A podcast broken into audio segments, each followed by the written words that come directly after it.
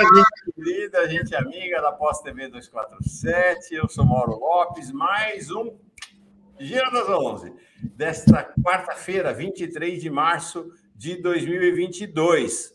Camila, tudo bom? Sou eu, Camila França. Bom dia, direto de Salvador, na Bahia. Bom dia a todos, todas e todos da nossa Pós TV 247, aí eu parafraseando Mauro Lopes. Estamos aqui em três hoje. Quem que está aqui embaixo? Quem está com, conosco hoje é o Tiago. Tiago, muito bom dia. Ele vai fazer a nossa. Tiago Silva. Tiago Silva vai fazer a nossa descrição, né? Interpretação de Libras. Interpretação de Libras, e a gente vai se descrever. Aí, no momento, eu fico olhando tudo direitinho para me descrever tudo certinho. Por que, que tem interpretação de Libras? Porque hoje, é, como acontece duas vezes por mês, nós temos dois quadros que, é, para os quais a gente conseguiu mobilizar a interpretação de Libras. O Livres é, Sem Manicômios, que acontece hoje, e os Defisas em Luta. Então, na segunda parte do giro hoje, vão ter uma conversa muito, muito interessante no quadro Livres Sem Manicômios. Segura aí, até uma deputada federal para participar dessa roda de conversa com a gente. Vai ser, como sempre, comandado pela é, Laura Fusaro Camei, e nós vamos ter a Vivi Reis, deputada federal do PSOL do Pará, e o Cleidson Oliveira, que é coordenador do Fórum de Rua do Distrito Federal e é, do Movimento Pró Saúde Mental lá do Distrito Federal, também vinculado às pessoas das ruas. Antes dele, já vou adiantando, depois a gente fala de novo, tá? Para quem chegar depois, Camila. Vamos. Antes deles, nós vamos ter nossa Ieda Leal, coordenadora do Movimento Negro Unificado, e um importantíssimo dirigente do PSOL, velho amigo também, Valério Arcari, vem falar sobre esse processo de unificação da esquerda brasileira e o que, que vem pela frente. Vai ter muita coisa nova pela frente. Vamos começar saudando essa turma que chega para. Tem uma fila de novos membros e membras aí. Quer contar para nós quem são? Quero sim, vamos lá. Tem o Nicolau Hickman chegando por aqui como novo membro. Tem também a Leila Pires, seja muito bem-vinda, Leila. Deixa eu ver quem mais está chegando por aqui. A Débora Leite. Débora, seja bem-vinda, querida. Bem-vinda à nossa gira. E é isso. E o bom dia, Mauro. Bom dia. Tem muita gente que chegou cedinho por aqui também, não foi, Mauro? Muita, muita gente. Mas espera, tem mais gente aqui na minha tem lista de membros que chegaram. Espera lá, vamos lá. Rosa Born. Ah. Eduardo Worms. Carlos, o Carlos Alberto Veloso Lopes, ele deve estar renovando. Faz tempo que eu não te vejo comentando aqui, Carlos. Que bom que você. Ele deve ter renovado, com certeza. Eu estou achando que é todo mundo renovação. Renata Vidotti é, vale também, Wilson Prates, Mica Cardoso, Nossa. Alexandre Magno, Cris Vale, aí vem o Marcelo Rondinelli, você mostrou não? Não, não mostrei. Marcelo, olha só quanta gente aqui, Marta Nossa. Silva, Maria José Roque e o Nicolau Hickman. Esses são Leila Pires. Quem mais? Aí vem a Débora Leite. Eu acho que essa turma toda é gente que renovou a sua condição de membro e membro. Então, todo mundo muito bem chegado e chegada para essa nossa roda de apoiadores e apoiadoras da Pós TV 247. Depois dessa lista de membros, quem chegou aqui em primeiro lugar? Silvânio Alves da Silva, mandando bom dia para mim e para você. O PSB será uma decepção para o governo se Lula for eleito. Tomara que eu esteja enganado. E, ó, Hoje está falando de PSB, o PSB está na nossa agenda aqui, Silvane. Vamos falar daqui a pouco que tem uma coisa rolando nesse instante. Mas antes, vamos saudar todo mundo que chega. Eu começo com o Roberto Silva, mandando sorridentes convidados e comunidade. Dedo no gostei, é isso aí. Like, gostei, inscrição, membro, assinatura, superchat, compartilhar e vamos em frente. Quem mais está aí? Quem mais está por aqui? A Olivia Rosa, sempre por aqui. Bom dia, Mauro querido. Laís Camila, o nome. Laís Camila, para não errar, né, Olivia? É isso mesmo, querida. E todos girando. Também chegando por aqui a Soraya Barroso. Bom dia, Mauro Camila. Bom dia, comunidade 247. É, ativismo delicado, delicado também chegando por aqui. Acabou O macartismo no Brasil, como assim? Oxalá não seja uma ironia. Bom dia, gente querida da Pós TV 247. A gente vai discutir isso daqui a pouquinho. Quem mais chegando por aqui? Maura Pensilvânia. Bom dia, queridos. Deltão já, Deltão já fez o Pix? Saudações democráticas. Muito bom, muito bom, Pensilvânia.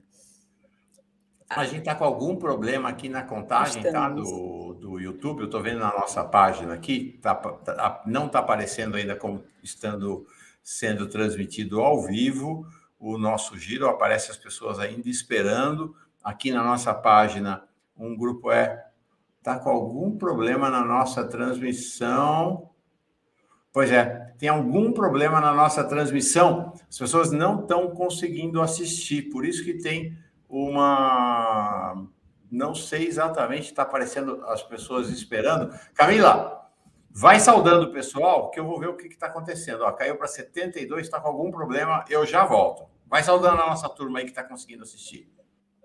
Vamos lá, vamos saudando, continuar saudando aqui quem já está esperando, né? Nós estamos resolvendo esse probleminha da nossa live. Vamos ver o que, é que está acontecendo.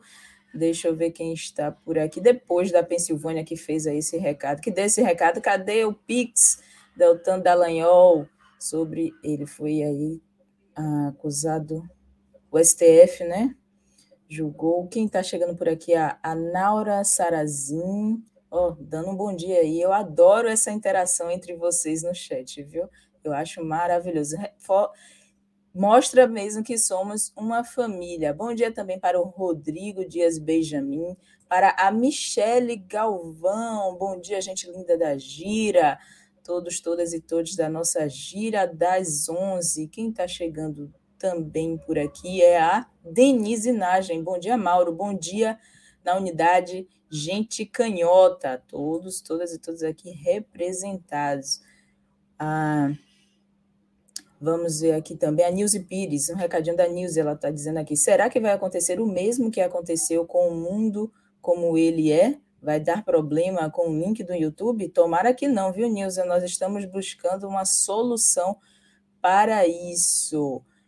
Hum, pessoal aqui dizendo que está tendo problemas para acessar, o Maxwell Carvalho também dizendo aqui problemas para acessar a página do Giro das Onze. Vamos ver o que, é que está acontecendo pessoal reclamando demais que não está conseguindo ver a gente.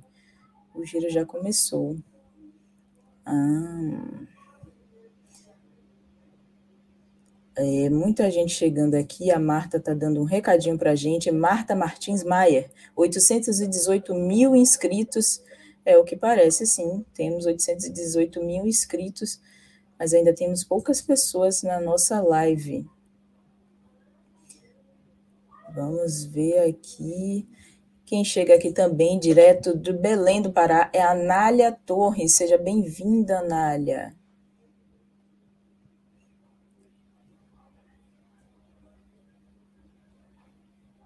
É, o, o Roberto está dizendo aqui que o YouTube está com problema.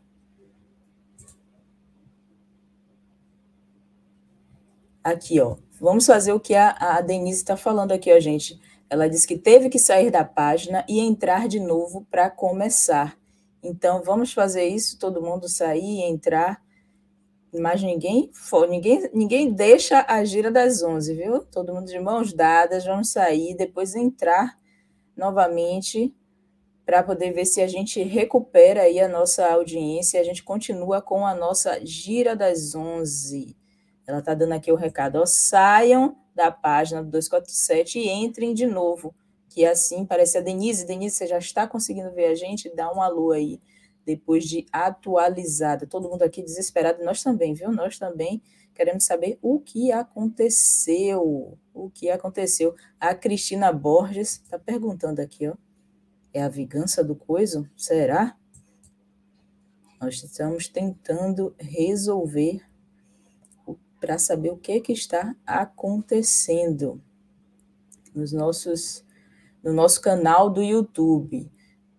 Enquanto isso, vai mandando esse link para que outras pessoas tenham acesso, daqui a pouquinho a gente já ah, vai resolver tudo, e para que outras pessoas tenham acesso à nossa live, ao nosso Giro das Onze, que mais pessoas possam é, apreciar esse conteúdo que a gente faz aqui para vocês todos os dias, porque mídia independente é assim, trabalha 24 horas por dia, sete dias por semana. E nós vamos dar continuidade nesta quarta-feira, falando sobre a unidade da esquerda. Ontem a gente teve, ontem a gente, é, na segunda-feira, a gente falou, acordamos né, com a boa notícia de que o Boulos estaria abdicando do governo para poder se candidatar a deputado federal e assim apoiar o Haddad e, é, e por isso tem se, tem se, é, tem se desenvolvido né, outras, é, outros desenrolares aí da, da política para a gente conseguir chegar a essa unidade da esquerda. Nós falamos ontem também sobre a importância, o PSOL, o Juliano Medeiros, que é o presidente nacional do PSOL, ele aprovou né, o posicionamento do Boulos e também disse que Haddad é a melhor pessoa para concorrer ao governo. Claro que isso está entrando ainda em, em negociações. Olha só, já estamos batendo mil pessoas. É esse. É, agora sim, a Mariana está dizendo aqui. Ô, oh, Glória, agora sim. A Olivia está dizendo que nem reiniciando funciona. E que a Kátia está dizendo aqui que em outro site também, é, também está acontecendo isso, infelizmente. A Cristina está dando outro recado aqui, ó. F5 para carregar o vídeo.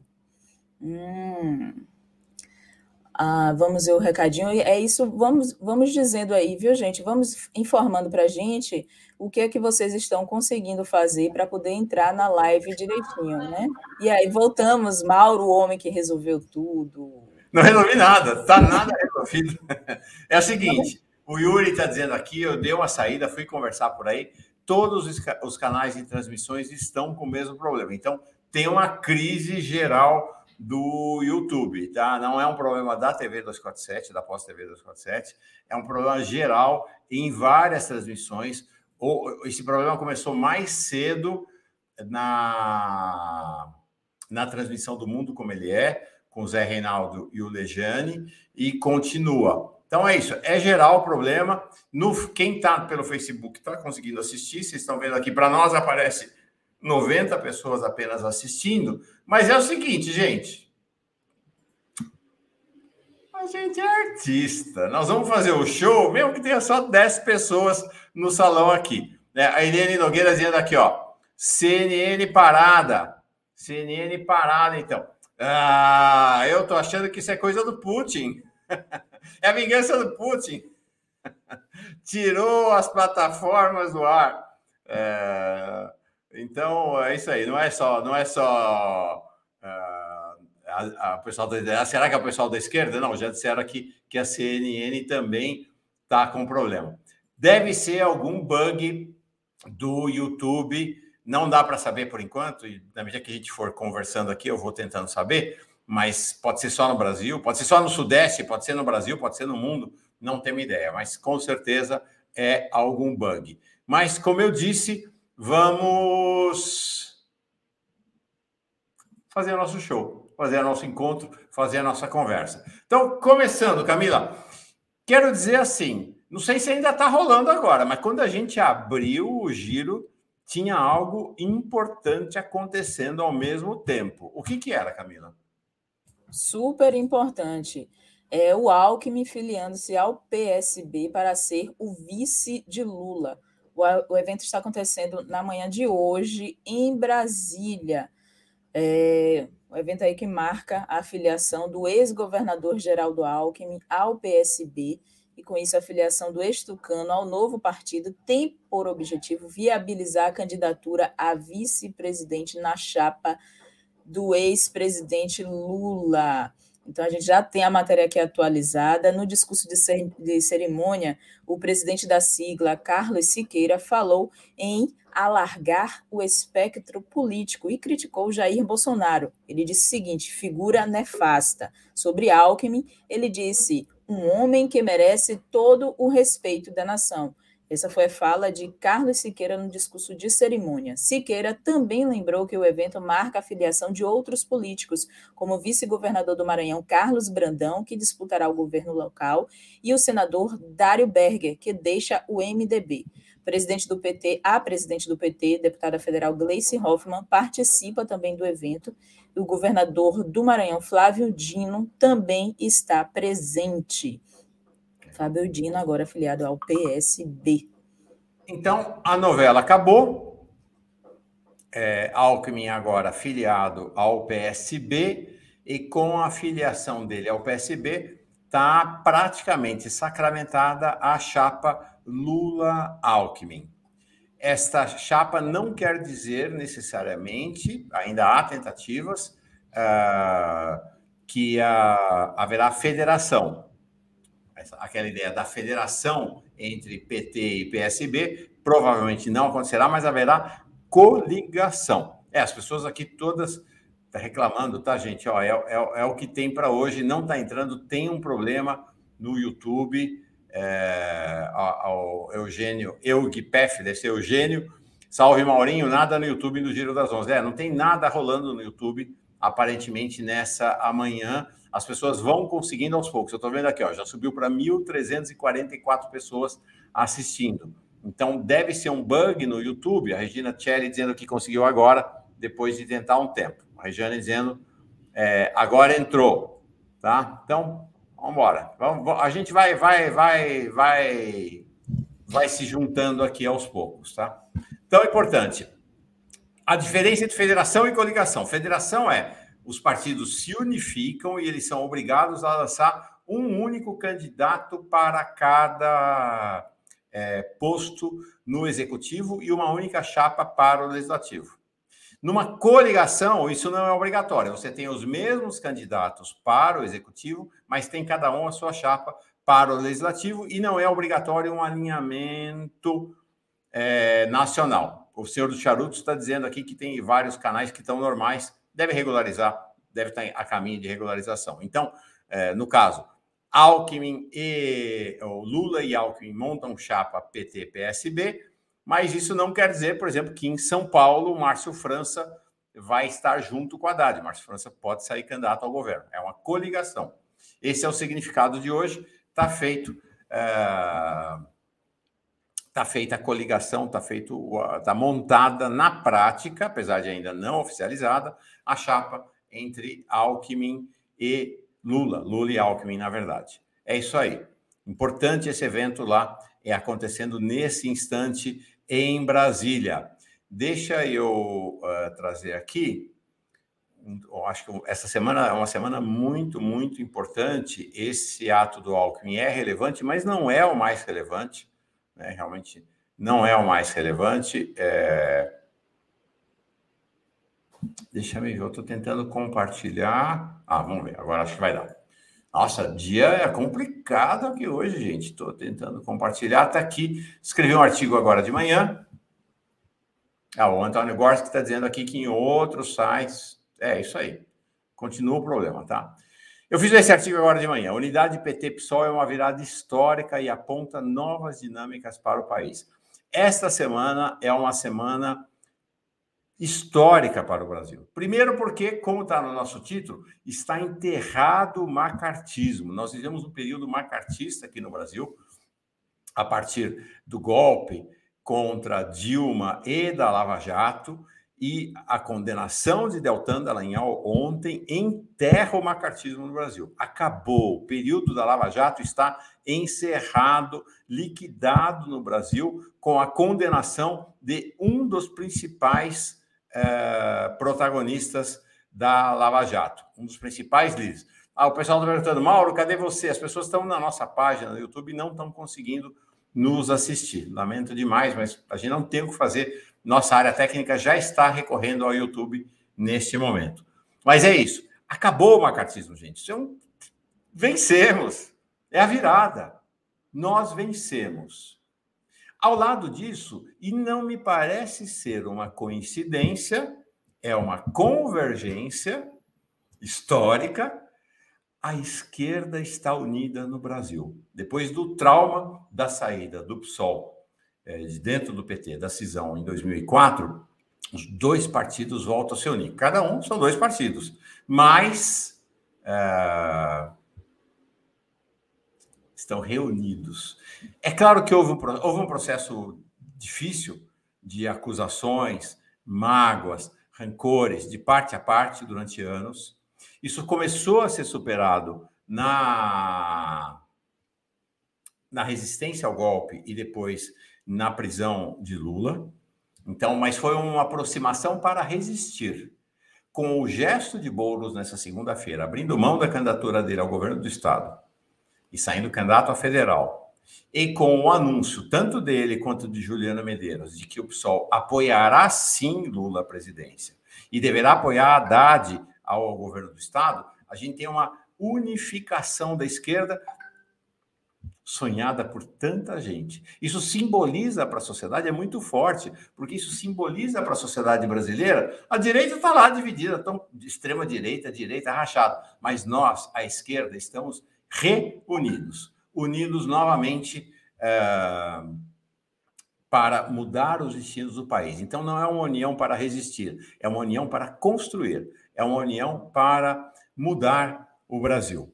Isso vai ter muitas repercussões porque um bloco de esquerda está composto no interior da candidatura Lula e no interior da candidatura Haddad, e ele vai ter condição de dialogar, de dialogar e, e de numa condição de força com os segmentos de centro-esquerda, centro e centro-direita que podem aderir a esse projeto contra uh, para que o país vire a página desse tempo aberto com golpe e depois continuado com o governo Bolsonaro. Então, fundamental, fundamental, há um novo momento histórico acontecendo e há um elemento adicional que nós conversamos ontem aqui com o Matias Alencastro. Nós temos um horizonte de 30 anos de liderança da esquerda unificada à frente. Tem Lula com 76 anos de idade, tem Haddad com 58 anos de idade, tem, são três gerações, é impressionante isso né? Glaze com uh, Haddad com 59, Glaze com 56, Boulos com 39, Juliano com 38. Isso é muito forte, porque nós temos pelo menos duas passagens de bastão à frente, de Lula para e Haddad, de Haddad e Glaze para Boulos e Juliano Medeiros à frente. Então tem um processo realmente muito, muito uh, relevante acontecendo no país, algo muito expressivo. O que mais temos? Enquanto você falava aqui, eu estava dando uma olhada. Nós no, no Twitter nós estamos transmitindo no, normalmente, tá, Mauro? Algumas é, é o YouTube. É o é YouTube. YouTube Ó, a né? plataforma Lattes está fora do ar também. Tá, hoje está complicado. Tá, bastante complicado. Vamos lá. É, Lula disse que está de alma lavada após a condenação de Dallagnol.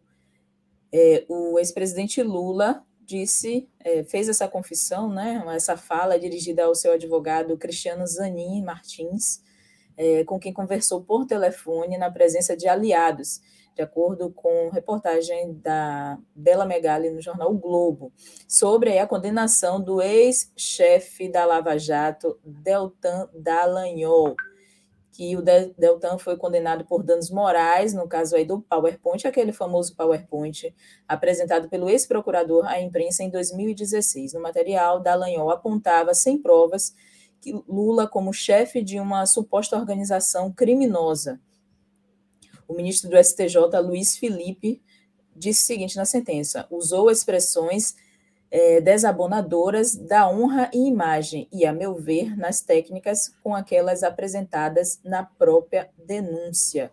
O Dallagnol, o STJ determinou uma multa de 75 mil reais para o Dallagnol pagar ao Lula nas contas, e sendo que nas contas do ministro, relator do caso Luiz Felipe Salomão, a soma deverá ultrapassar a cifra de 100 mil reais, quando houver a aplicação da atualização monetária e também dos juros. 75 mil, pedidos de Lula era de 1 milhão, é, 75 mil é uma quantia é, é, irrisória, mas ele está, é uma quantia simbólica, né, irrisória não, mas uma quantia simbólica perto do, do pedido, é, mas que demonstra aí o sentimento, né, como Lula colocou, estou de alma lavada, né, Estou de aula lavada Delanhol, que colocou aquele PowerPoint fazendo denúncias a Lula e Lula está livre de tudo, não tem nada contra Lula. Estou de alma lavada. Essa frase de Lula é muito forte. Sim. E é isso, gente. É o fim. Acabou, acabou, acabou. Eles estão liquidados. Saiu um vídeo agora do, do Marreco uh, do Paraná, Marreco de. De onde? De Londrina? Não, de Maringá. Lá na Alemanha, todo bravo estão derrotados, estão liquidados. E esta derrota, esse é o encerramento do período macartista no Brasil, terá também repercussão direta, mais uma vez, sobre a campanha do Moro. O Moro não chega até o fim nessa corrida presidencial. Eles estão acumulando derrotas sobre derrotas, estão batendo em retirada do país. Claro, tem Bolsonaro pela frente, né? mas esse, esse tempo está liquidado, historicamente liquidado. Importantíssimo. A gente está vivendo momentos. Vivemos e estamos vivendo momentos dramáticos. Né? Extremamente dramáticos, viu, Mauro? E agora animados. É agora animados. Alma lavada. Estamos todos, todas de alma lavada aí com essa mais uma vitória do Lula, né? O que mais temos?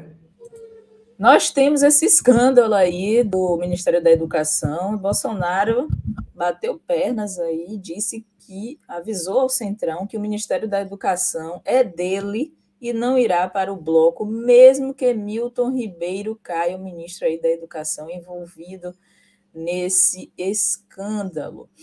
O Jair Bolsonaro avisou aos líderes do Centrão, isso foi ontem, que não abre mão de escolher pessoalmente seu ministro da Educação, mesmo em caso de queda de Milton Ribeiro em função do grande escândalo de corrupção da pasta.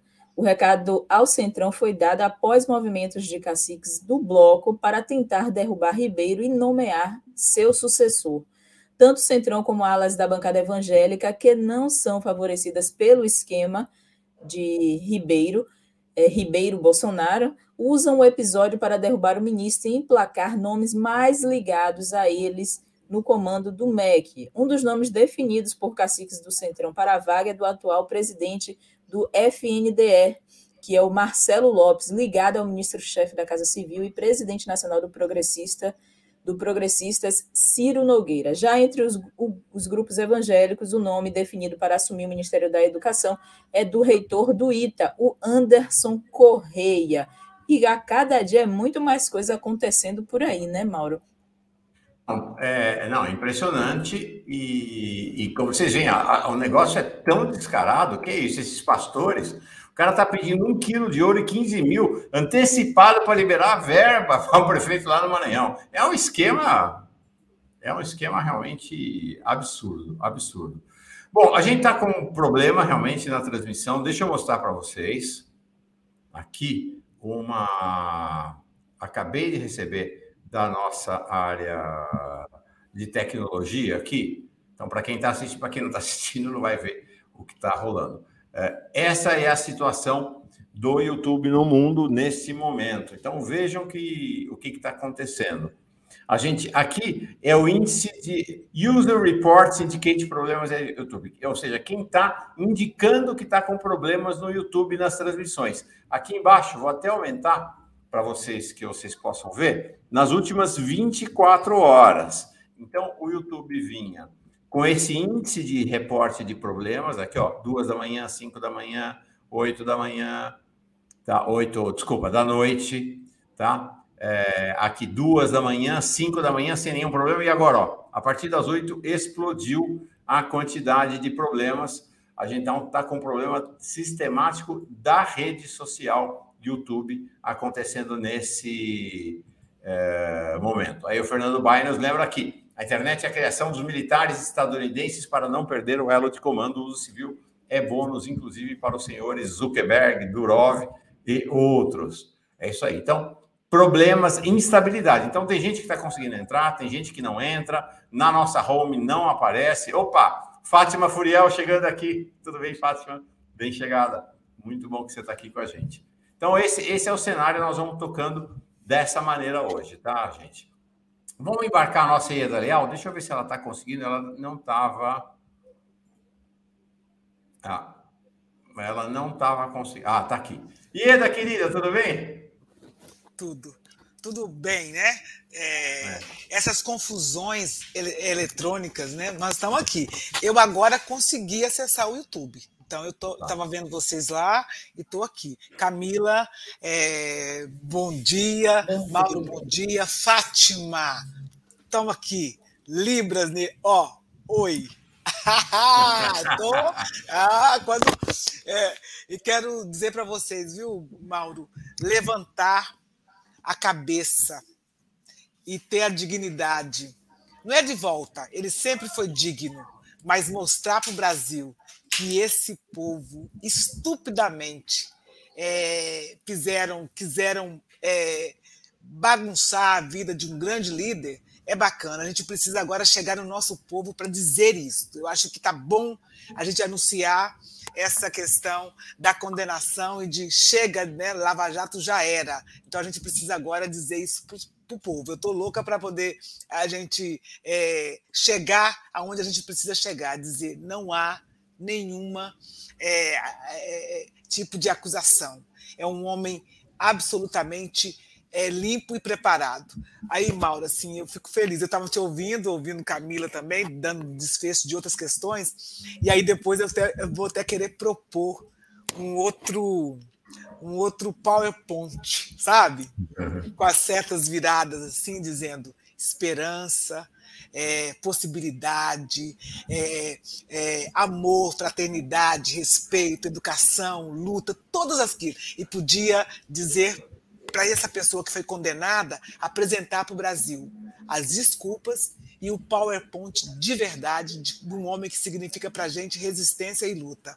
Então a gente tá, eu estou feliz, preocupada, porque tem muitas coisas acontecendo no país que não nos deixa felizes. Mas eu estou aqui, até escrevi, o PowerPoint precisa começar. Esperança, certeza, luta, continuidade, sabe? Todas as nossas pautas. Legal. Tá bom, a gente está num dia muito diferente aqui por conta dessa crise do YouTube e, e aí alterou toda a nossa agenda aqui do Giro das 11 hoje. Estamos meio tontos, né, Camila? Ficamos meio tontos aqui nós dois Demais. com isso. Então, eu vou, Ieda, querida, Camila, querida, a gente vai ter daqui a pouquinho o quadro dos Livres Sem Manicômios, o Valério Arcari chegou, a gente vai ter que fazer tudo muito resumido hoje, tá. em função desse atrapalho todo. Então, eu queria agradecer demais vocês duas. Dizer, Ieda, você ao lado de Lula, que delícia. Você viu? No encontro das mulheres. Eu cochichei. Na... Olha, só rapidamente, Mal, conta. quero aproveitar essa oportunidade. Conta, conta a fofoca, vai. Que... É, conta, conta que a gente é, gosta. Eu, eu, tenho, eu tenho tentado, lógico, que conversar algumas coisas com o presidente depois da, da aula de cidadania que o presidente Lula tem feito para o Brasil, da compreensão do que, que significou os dias em que ele estava é, recluso e o quanto ele estudou.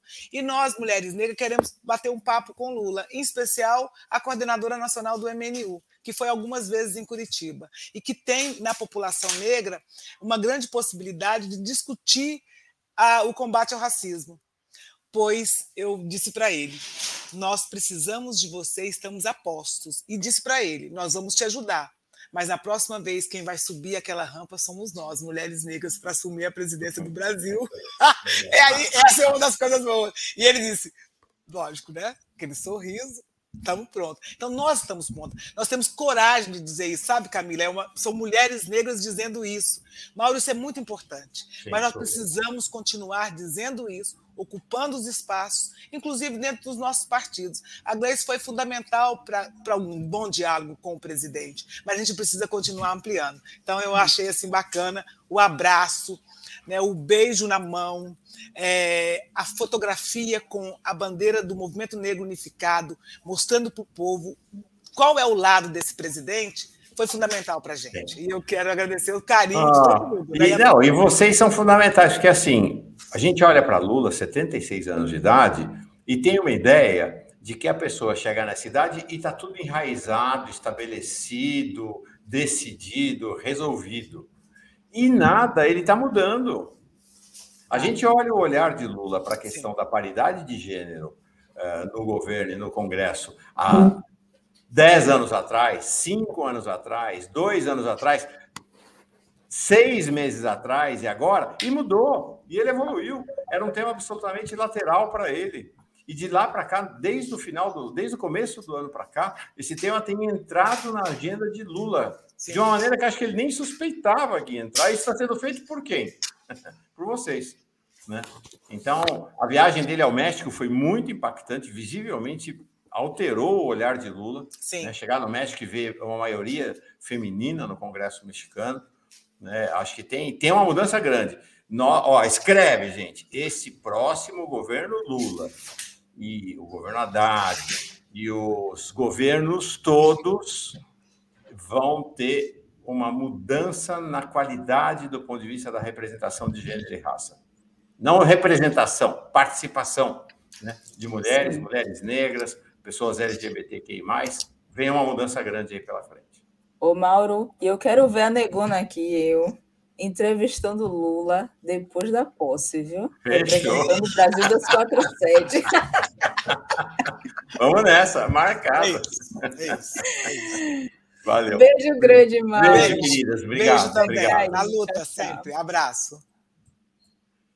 Sensacional. Sensacional. Ó, eu estou colocando aqui no, na nossa linha de comentários o link para a transmissão pelo YouTube, tá? Então, aí para quem estiver entrando, nós estamos com essa dificuldade. Quem, quis, quem puder, entra pelo YouTube. Deixa eu só mostrar, antes do Valério entrar, acabou, saiu agora de manhã uma pesquisa para o governo da Bahia. Mais uma pesquisa Quest presencial para o governo da Bahia. A gente conversou bastante sobre isso ontem com Felipe Freitas, sobre a eleição baiana. Tá aqui, ó. Olha que coisa impressionante a presença do Lula. Nesse chat, nesse chart, nesse, é, nessa arte que está aí, tem um erro, tá? Ali está escrito intenção de voto para governador segundo turno. Não é, é primeiro turno, tá?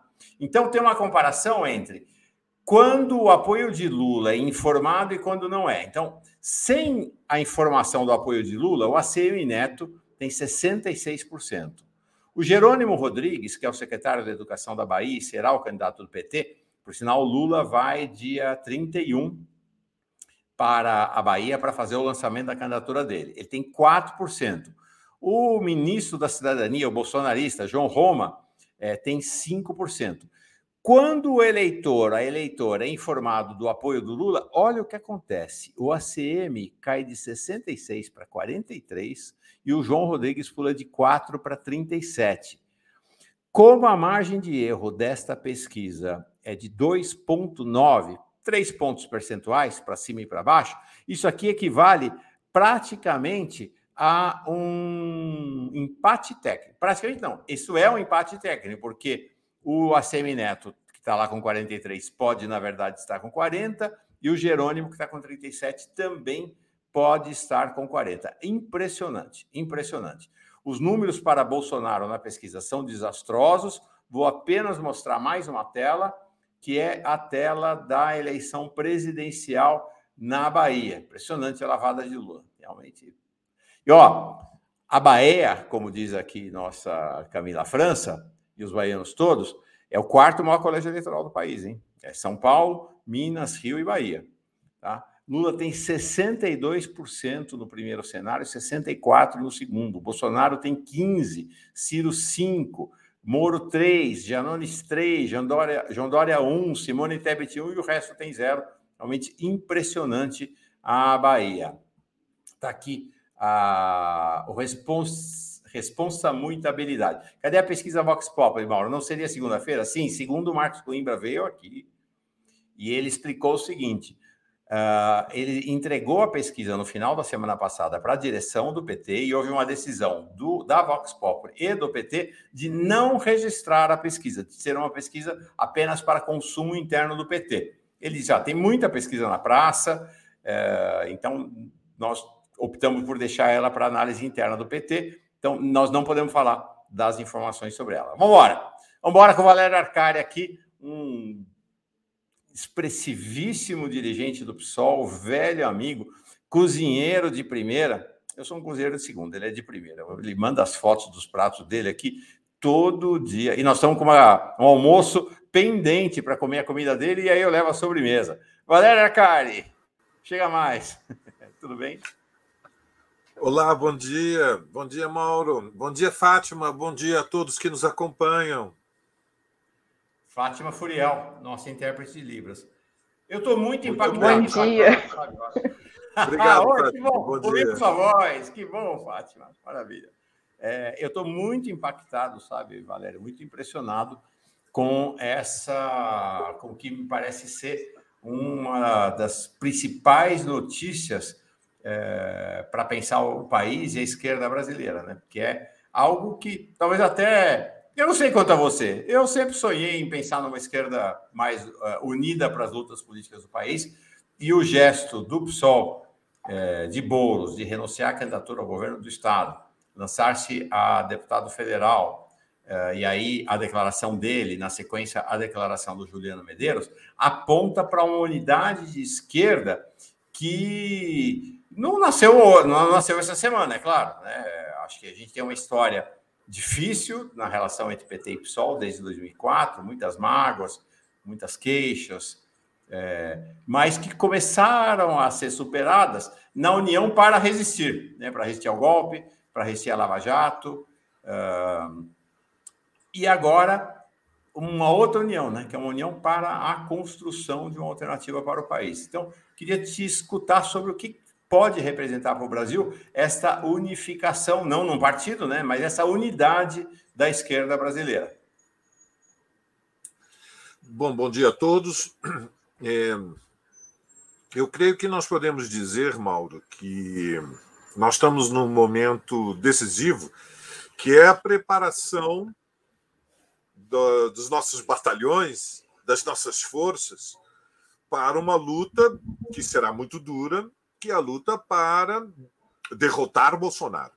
Então, nós temos que ter como referência fundamental que o Brasil vive uma tragédia, uma tragédia histórico-política eh, que eh, começou eh, com o processo do impeachment de Dilma Rousseff em 2016, em grande medida, foi antecipada, Mauro, desde 2015, quando, pela primeira vez, desde o período anterior a 64, a, a, a classe dominante brasileira foi capaz de eh, atrair a imensa maioria das camadas médias e uma parte dos setores populares para mobilizações de rua que tiveram um impacto social monumental, prepararam as condições para um golpe institucional, que é um tipo de ruptura política eh, que tinha sido ensaiada em Honduras, que foi levada adiante no Paraguai, mas depois no Brasil, que é um país que tem uma importância eh, no continente eh, de outra proporção, sem diminuir, evidentemente, a dignidade da luta do povo paraguaio, do povo hondurenho, um golpe institucional do Brasil é diferente. É de uma máxima gravidade. E desde então, o que nós estamos assistindo é uma regressão histórica em todos os terrenos. Isso significa que é, tudo que foi conquistado a partir do final dos anos 70, na fase final da, da luta contra a ditadura, estava ameaçado. Uhum. E esta mudança obrigou a que os setores mais lúcidos da esquerda constituíssem uma frente única para a resistência à ofensiva, para recuperar a confiança da classe trabalhadora em si própria, unir as fileiras da juventude que começou a se engajar a partir de 2012, 2013, com as mobilizações de junho e que impulsionaram movimentos como o movimento contra a guerra às drogas, a política é, impulsionada fundamentalmente por Washington, é, contra é, o machismo, o, o patriarcado, o anacronismo reacionário, retrógrado. É, que, que se perpetuou até tarde demais no Brasil. O impulso do movimento negro, o impulso do movimento LGBT. Então, nós constituímos, a partir das organizações da Frente Única, dos sindicatos, das centrais sindicais, dos novos movimentos sociais, uma frente que tentou derrubar, interromper o governo Bolsonaro no ano passado, nós não conseguimos. Agora chegou a hora da batalha decisiva. O PSOL caminha para uma conferência eleitoral nacional no final de abril. E, evidentemente, o PSOL é um partido é, plural. E existem camaradas que merecem o nosso máximo respeito, que defendem a necessidade, num primeiro turno, do PSOL apresentar uma candidatura própria, porque você sabe, Mauro, um partido que não que não acredita no seu programa não merece existir. Sim. No Brasil tem 35 partidos, são legendas, na sua maioria, legendas de aluguel. O PSOL é um partido que tem um compromisso ideológico, uma perspectiva anticapitalista. Há camaradas que são minoritários, que defendem a necessidade de uma candidatura própria, mas merecem todo o nosso respeito. Nós temos acordos programáticos muito importantes dentro do PSOL com estes companheiros. E, e, portanto, a decisão final sobre a posição do PSOL no primeiro turno será feita no final de abril. E nós estamos ainda em março. Porém, há uma maioria consolidada. E o, a hipótese, portanto, mais provável é que venha a se confirmar o apoio do PSOL a Lula no primeiro turno. Isso tem um significado imenso. Sim. Imenso. Porque é um gesto, é, uma, é um movimento, não é uma manobra política. É um compromisso que o PSOL está assumindo diante de setores eh, estratégicos para nós que queremos mudar o Brasil, que somos inspirados por ideias socialistas, é um compromisso que o PSOL coloca a necessidade de derrubar Bolsonaro, derrotar as forças da extrema-direita, acima de tudo, inclusive acima do que seriam seus interesses de autoconstrução com a apresentação de uma candidatura própria. Porque, evidentemente, ao não ter candidato à presidência, o PSOL tem menos visibilidade nacional. Há um sacrifício. Peço a todos os companheiros que são de esquerda, mas que pensam que o PSOL defende propostas mais radicais do que as que eles eh, apoiam, que compreendam que há um gesto que envolve sacrifício do PSOL. Porque o PSOL mantém diferenças com o PT, programáticas. Uhum. Não são secundários. O PT já governou nacionalmente, governou estadualmente. Então, há um sacrifício. Esse movimento é uma, é, um, é uma decisão de máxima responsabilidade que decorre de uma premissa fundamental. A premissa é que é preciso derrotar Bolsonaro. E uma análise da conjuntura. A análise da conjuntura é que a eleição vai ser polarizada entre Bolsonaro e Lula, ou seja, que a terceira via não abre um caminho. O segundo turno, portanto, se antecipa para o primeiro ainda que o mais provável é que haja um segundo turno, porque Bolsonaro é osso duro de roer. Quem pensa que ele já está uhum. derrotado está errado. Está errado. É osso duro de roer. Não é hora de eh, imaginar que é, que nós vamos para uma disputa é, que, no fundamental da decidida, pesquisa é momento os humores de dezenas. Nós estamos falando de um país em que mais de 100 milhões de pessoas, Mauro, vou repetir, mais de 100 milhões de pessoas vão votar. E, portanto, há uma margem de imprevisibilidade que depende da disputa política. E nós não sabemos como estará o Brasil daqui a dois, três meses, nós não sabemos como estará o mundo daqui a duas ou três semanas, em função da tragédia que é a guerra na Ucrânia, que tem impacto no país, e está tendo impressionante. Você viu que está chovendo dólares no Brasil.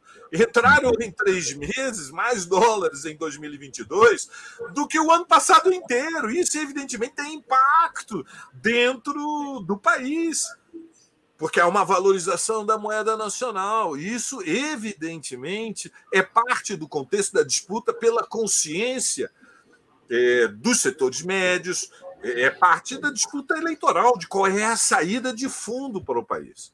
Então, é nesse contexto que o PSOL se posiciona diante da candidatura Lula. São Paulo é diferente.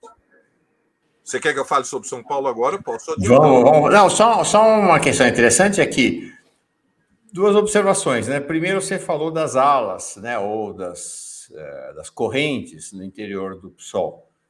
Todo mundo sabe das diversas correntes que tem no interior do PT e acho que as pessoas podem, às vezes, ter um olhar de negatividade para isso, né? Mas a existência de correntes, de alas, inclusive organizadas no interior dos partidos, é um sinal de saúde e não de doença, é um sinal de vitalidade. É um sinal de que você tem diversidade que consegue se congregar numa unidade. Né? Então, acho que isso é fundamental. Então, da mesma maneira, a diversidade entre PT e PSOL, entre PSOL e PT, não é negativa em si mesma. Ao contrário, dependendo de como for trabalhada, ela pode ter um elemento de positividade. Não é? Então, a gente vê, saiu agora o documento dos economistas do PSOL. Você olha para as formulações da Perseu Abramo, tem uma faixa enorme de identidade, tem algumas diferenças. Agora é sentar e pensar uh, conjuntamente como operar essas divergências, né? E não, mas no sentido de pensar o seguinte: a partir dessa divergência, o que, que vamos fazer em conjunto, né? Não eliminar a divergência. Né? Acho que esse é um, é, é importante. Eu concordo inteiramente. Veja, eu vou vou inclusive aprofundar, se você me permite aí. Claro, por favor. A, a, esquerda do século XX teve tem que aprender com seus erros. Alguma coisa deu errada no século XX na luta da esquerda pelo socialismo. Veja, nós temos esta semana, agora sexta-feira, dia 25, 100 anos da fundação do Partido Comunista. No Brasil, uhum. o, o, as ideias é, socialistas elas chegaram antes do marxismo. Elas uhum. chegaram fundamentalmente pela influência das ideias igualitaristas inspiradas pelo anarcossindicalismo.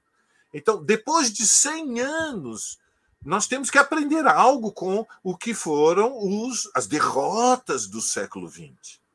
E entre as derrotas do século XX, uma que eu quero destacar é a incompreensão de que a classe trabalhadora ela é, é evidentemente a classe que está em posição objetiva de antagonismo com o capitalismo, mas ela não é suficientemente homogênea para conseguir se expressar através de um só partido. E muito menos, menos através de uma só liderança, e, portanto, monolitismo é errado. Veja, a tragédia dos partidos comunistas ultracentralizados, em que qualquer opinião crítica era transformada em dissidência, heresia.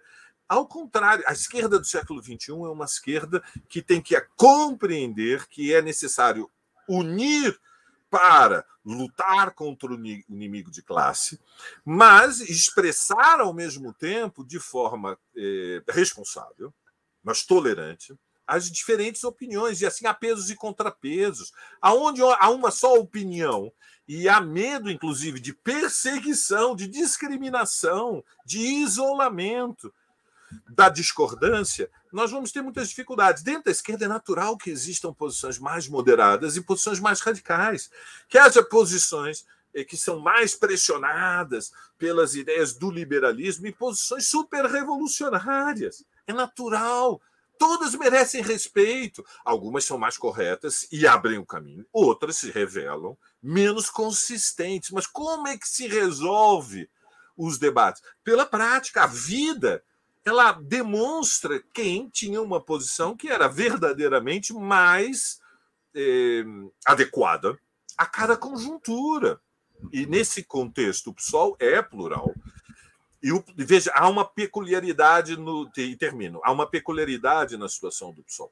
Ao contrário do PT, onde há uma, um bloco majoritário construindo o Novo Brasil, entre nós, no nosso jargão, a CNB, enquanto no PT se consolidou uma maioria há muito tempo, por variados fatores, entre eles o peso da institucionalidade e a expressão menor da militância dentro do PT que é evidente. O peso da institucionalidade leva a que aqueles que têm mandatos, os deputados, eles têm um. São todos iguais, os militantes, mas os que têm mandatos são mais iguais entre si. No PSOL, não há uma, uma corrente majoritária que corresponda à CNB. Há um, uma aliança, há um campo, mas o campo é heterogêneo, constituído por três grandes forças: a Primavera Socialista, que é a corrente liderada pelo Ivan Valente, pelo Juliano, pelo Edmilson, a corrente Revolução Solidária, que é liderada pelo Bolos, e a corrente que é conhecida como Semente. É uma, veja, até o nome é muito humilde. Semente significa que estamos eh, plantando para a, a, a, construção de uma nova esquerda revolucionária no Brasil, que agrupa eh, a resistência, a insurgência, o subverta, que se expressam através eh, da bancada feminista em São Paulo. Que é aquela qual você está integrado, né? Na qual eu estou integrado. Mateu Gomes, a Isa, enfim este é um campo majoritário, mas este campo majoritário ele tem uma maioria é, em construção. No Congresso do PSOL, a defesa da candidatura própria, em setembro do ano passado, conseguiu mais de 40% dos votos, 44%. Isso, evidentemente, tem que ser respeitado. E respeito é, é não é simplesmente compreender que 44% é muito. Sim. Não é isso só o respeito. Isso é força. Respeito pelas ideias. Se conquistaram 44%, é porque há uma, eles são expressivos. Há uma parcela da vanguarda que se traduz através da intervenção do MES, da liderança do Robaina, e que impulsionaram a pré-candidatura do Glauber Braga, que tem implantação. Uhum. Há um segmento do ativismo eh, mais aguerrido, mais combativo, que eh, resiste à ideia de dar apoio ao Lula desde o primeiro turno. Isso significa que, evidentemente, o apoio do PSOL ao Lula não significa nenhuma carta em branco para o que será um governo liderado pelo Lula e pelo Alckmin. Significa que o PSOL embora assuma, muito provavelmente a partir de abril, o apoio ao Lula, não está dizendo que está sobre a disciplina política do governo Lula. Está dizendo que contra Bolsonaro estamos com Lula. O que será o governo Lula? Bom, isso está em disputa. O PSOL terá opiniões, mas eh, o PSOL eh, é muito improvável que ele integre um governo com Lula no qual o Alckmin tenha o papel que está sendo defendido. Veja, o dia de hoje é o dia da filiação do Alckmin ao Partido Socialista Brasileiro. Muito bem. Alckmin num partido que se diz socialista. Ou o Alckmin não é socialista, ou o PSB não é socialista, ou nenhum dos dois é socialista. A única coisa que nós temos de segurança é que há algo estranho. É como o SCAF candidato eh, pelo Partido Socialista em São Valério, Paulo. Valério. Ou o Alckmin se converteu. Bom, você é um homem de fé. Eu também sou um homem de fé. Mas nenhum de nós temos o direito de ser crédulos nesta altura da vida. A única fé que eu tenho é que o Palmeiras vai ganhar o Campeonato Brasileiro, a Libertadores vai ser campeão mundial o ano que vem. Mas é um momento religioso. Portanto, é um, mas a mesma entre nós que somos pessoas de fé, nós fazemos apostas. Sim. E apostas envolvem ah. cálculo de risco. Sim. É isso aí. Ó, a gente está com o tempo estourado, então nós vamos deixar para falar de São Paulo da próxima vez, porque eu não queria deixar você embora, Valério, sem falar sobre a guerra. É, eu tenho lido seus comentários em grupos de WhatsApp, alguns artigos que você tem escrito. A gente conversa pouco, mas temos conversado um pouco à distância sobre esse tema da guerra. A gente está na sexta-feira, nós vamos chegar ao trigésimo dia da guerra, é, o que mostra que é, a estratégia é, é uma tragédia, né? Nós estamos falando de 10 milhões de pessoas deslocadas, sendo 3 milhões delas expulsas do seu país, a Ucrânia. Houve tragédias como essa na Ásia, na África, no Oriente Médio. mas dificilmente terá ocorrido uma tragédia de deslocamento deste tamanho. É muito grande, é muito expressivo, muito expressivo mesmo. O grau de sofrimento é enorme. Mulheres e crianças são as grandes vítimas dessa guerra. Uh, então, cenário muito terrível. Nós estamos chegando a um mês de guerra. A estratégia uh, russa não se viabilizou. A ideia de uma vitória rápida do Putin, que era, é, era a maneira como ele se lançou para a guerra, não se concretizou. O exército russo tem tido dificuldades enormes para a evolução, o que só faz aumentar o tamanho da, da tragédia, do sofrimento, dos danos, das mortes. É, então, diante desse fracasso da alternativa russa, me parece que a gente tem possibilidade de uma escalada terrível do cenário. Eu estou muito preocupado, sabe? O pessoal fala. Eu vejo os analistas assim, Valério. De manhã o analista fala, vai ter paz. À tarde fala, não vai ter paz. É, os humores estão e as análises estão oscilando muito nesse cenário da guerra, no cenário de grande incerteza. Me parece que é, a, a chance de escalada da guerra não está ausente. Queria te ouvir sobre isso, que eu sei que você tem acompanhado para e passo. Sim, é verdade. Eu tenho que dedicado muito tempo a, a procurar informação, em primeiro lugar. Mauro, é difícil encontrar informação, então sejamos primeiro honestos e rigorosos. É, não é absolutamente nada claro qual é a situação militar da guerra. Por exemplo, não é nada claro qual é a estratégia do Putin. É mais claro qual é a estratégia da OTAN. Uhum. A OTAN prefere que a Rússia esteja mergulhada num pântano sem saída dentro da Ucrânia. Exatamente qual é o cálculo de Moscou, isso não é claro. Uhum. É, a reunião da OTAN amanhã vai sofrer forte pressão dos países que foram incorporados mais recentemente e que faziam parte é, da área de influência da União Soviética para uma intervenção direta da OTAN. E mesmo que seja dissimulada como uma força de paz da ONU.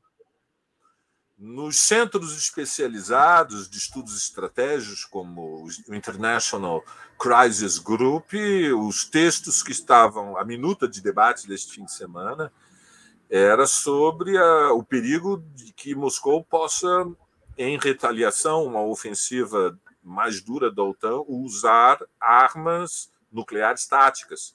Eles têm ogivas de 5 quilotons, que equivale fundamentalmente a um bombardeio com armas convencionais, mas que seria é, a ruptura de um tabu essencial desde 1945 seria a utilização de armas nucleares, ainda de que eh, armas nucleares táticas de baixa potência. Portanto, é uma situação de máxima gravidade e eu não me arriscaria, se aproximando de 30 dias, fazer nenhum cálculo eh, de, da evolução das negociações de paz. É muito claro eh, que, evidentemente, se trata de uma invasão da Rússia contra um país muito mais débil, vamos definir assim, muito mais frágil, que tinha se em grande medida transformado num protetorado da OTAN. Mas também é muito claro que há uma disputa intercapitalista e interimperialista, ou seja, não devemos nos iludir pelo fato de que não há tropas dos Estados Unidos dentro da Ucrânia, que não há um bloco político e militar, que é o bloco da OTAN, ao lado do governo Zelensky.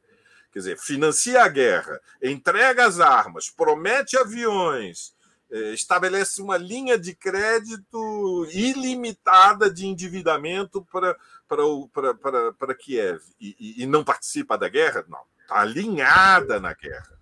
O que até hoje foi um limite foi a presença direta de, termas, de, uhum. de tropas da OTAN, porque significaria, de fato, transformar é, a Ucrânia no cenário é, inicial de uma terceira guerra mundial, que seria uma catástrofe civilizatória. Nós estamos diante de uma tragédia humanitária.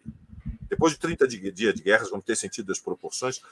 As baixas humanas são cruéis, são terríveis, mas não são numericamente muito impressionantes. Mas há um drama humanitário que é o deslocamento, como você disse, com todas as letras. Não há precedentes para, no intervalo de quatro semanas, deslocamento de 10 milhões de pessoas.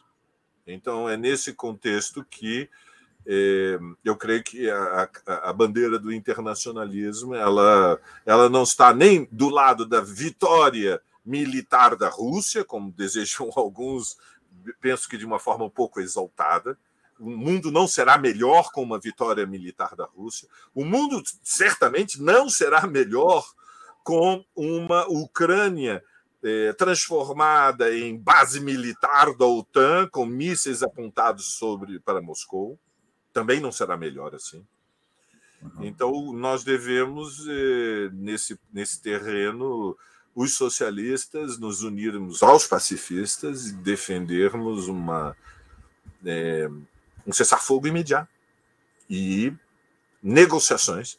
Uma Ucrânia neutral já seria, é, e, e, portanto, uma suspensão das hostilidades já seria um passo em frente extraordinário. Quer dizer, neste terreno em que em que estamos, o mais importante seria, nesse momento, o cessar-fogo, seria o, o desenlace mais positivo. Antes de terminar, eu gostaria de falar não sobre São Paulo, eh, embora. Não, então, antes de falar, deixa eu ler um superchat sobre a guerra, e aí você encerra, eu imagino que mudando de agenda, né? O Carlos Alberto Veloso Lopes diz assim: a Europa Ocidental e os Estados Unidos roubaram, estupraram, invadiram e escravizaram a América Latina não entendo porque gente de esquerda defende a OTAN, que é milícia desses impérios do Ocidente. Vergonha. Ó, oh, Carlos, eu vou ser bem sincero com vocês, tem sido um tema aqui nas nossas discussões. Eu não vi ninguém de esquerda defendendo a OTAN até agora. Isso é uma acusação absurda. Absurda. Ninguém de esquerda defendeu OTAN. Valério, eu, todos nós saímos às ruas contra a invasão do Iraque, contra os massacres nós enfrentamos com o peso da nossa juventude a luta contra o imperialismo aqui na América Latina. O que não dá, e aí tem gente de esquerda que não aceita, e isso, isso de fato é uma divisão no interior da esquerda. Tem gente na esquerda que é putinista, que apoia a Rússia em limine, não faz qualquer restrição, justifica todas as ações da Rússia. Tem gente de esquerda que não concorda com isso, que não acha que por, por existir a OTAN, por existir os Estados Unidos, por tudo isso, isso justificaria ou daria legitimidade para a Rússia invadir outro país e está fazendo isso, acabei de falar. Na guerra do Iraque, dos Estados Unidos contra o Iraque, foram 2 milhões de pessoas é, refugiadas, mandadas para fora do Iraque. Mais 2 milhões de pessoas deslocadas internamente, 4 milhões. Nós estamos falando agora de 10 milhões de pessoas. 10 milhões de pessoas. Né? 10 milhões de pessoas. Então, assim, para mim, eu tenho até dificuldade de pensar que alguém de esquerda possa fechar os olhos, o ouvido e o coração para tamanho sofrimento. Como é que é possível fechar os olhos e o, e o coração para um sofrimento de tanta gente, tantos milhões de pessoas? Não dá.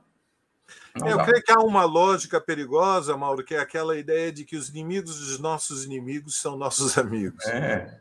O problema, pessoal, é que a luta política e social não é um, não é um jogo em que tem só duas partes. O mundo é complicado. Então, veja, a Rússia já foi restaurado o capitalismo, a União Soviética foi derrotada. Seria muito diferente o mundo se ainda existisse a União Soviética, com todas as deformações burocráticas, aberrações criminosas do, do stalinismo, porém ainda era uma expressão deformada das conquistas de outubro, que são conquistas civilizatórias que permitiram enormes transformações no mundo, inclusive indiretamente, porque não se entende o que são as reformas que o capitalismo fez no pós-guerra, se não compreendemos que havia perigo de revoluções E porque havia perigo de revoluções é que o capitalismo, os grandes capitalistas, aceitaram fazer reformas. Pessoal, faz 30 anos que houve uma derrota histórica, a União Soviética não existe mais, o que existe na Rússia, evidentemente, é capitalismo e nas suas formas mais selvagens. Então, é uma ilusão imaginar que Putin representa uma alternativa superior a Washington. São disputas interimperialistas. Também é, é infantil imaginar que Washington representa a democracia e Putin representa a ditadura. Pessoal, não é disso que se trata. Evidentemente que o regime eh, na Rússia é um regime autoritário, um regime bonapartista. As liberdades democráticas são muito, muito, muito, muito limitadas, limitadas e por isso merece toda a nossa solidariedade àqueles, àquela juventude corajosa que vai às ruas para dizer não à guerra, mas, ao mesmo tempo, é, imaginar que Zelensky é um governo, é um regime democrático, o regime de Zelensky é um, é um governo de extrema-direita, pessoal, mas de extrema-direita, que flerta realmente com uma ala de fascistoide, de fascistas, de nazistas. Então, o conflito não é desta natureza. Uhum, é, e, portanto, nós não podemos ter alinhamento nem com Putin, nem. muito menos com a OTAN.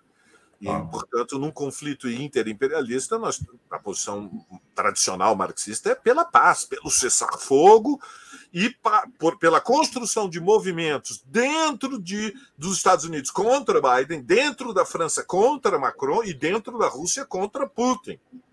Porque ser internacionalista não é ir às ruas de Paris contra Putin, tem que ir às ruas de Paris contra Putin e contra Macron ir a Londres contra Putin e contra Boris Johnson. E contra a OTAN. Porque é a luta. Exatamente. Ah, o Carlos Alberto Lopes diz aqui: entenda, a Rússia jamais vai aceitar ser invadida, roubada, estuprada escravizada. É um caso de soberania. Carlos, eu vou te responder na mesma medida. Entenda. A Ucrânia jamais vai aceitar ser invadida, estuprada, roubada escravizada. É um caso de soberania também.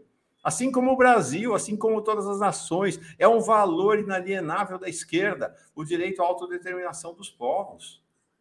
Quer dizer que, então, para que a, a Rússia não seja estuprada, nós vamos defender que a Ucrânia seja estuprada? Onde a gente está? Para onde a gente vai? Valério, qual é o, o seu encerramento? Eu queria mandar uma mensagem para o pessoal da, da Executiva Nacional e Estadual do PT. É uma mensagem muito simples. Opa. Em São Paulo, o PT tem que fazer uma escolha. Ou ele vai com França, ou ele vem com o PSOL. O PT não pode imaginar em São Paulo que se repete a situação que nós temos em todo o país. A nível nacional, o PSOL está disposto a é, fazer o sacrifício. É chamada o sacrifício dos três macacos. Não vou ouvir, não vou ver e vou falar baixinho e engolir um pouquinho o Alckmin. Mas engolir o Alckmin não significa engolir qualquer coisa, não. Não significa engolir o França. Portanto, não pode haver frente de esquerda que seja uma alternativa não só ao bolsonarismo, mas ao tucanistão em São Paulo, esperando que o PSOL vai se ajoelhar diante de Márcio França. Ou França ou PSOL. Não pode ter os dois. Não se repete o dilema do país em São Paulo. Então, nós temos algumas semanas, mas é bom saber a direção estadual e a direção nacional do PT. A mão não treme. Nós fizemos também o segundo movimento. Guilherme saiu da disputa para o governo do Estado de São Paulo. Mas isso não significa que o PSOL não tenha, e tem, e você, Mauro, você sabe que tem, lideranças, mulheres, negros, jovens, operários, que podem ser candidatos ao governo do Estado de São Paulo. Claro que no segundo turno, nós temos sentido das proporções, o PSOL estará na primeira linha ao lado de Haddad, seja com quem for. Fernando pode ter a certeza disso.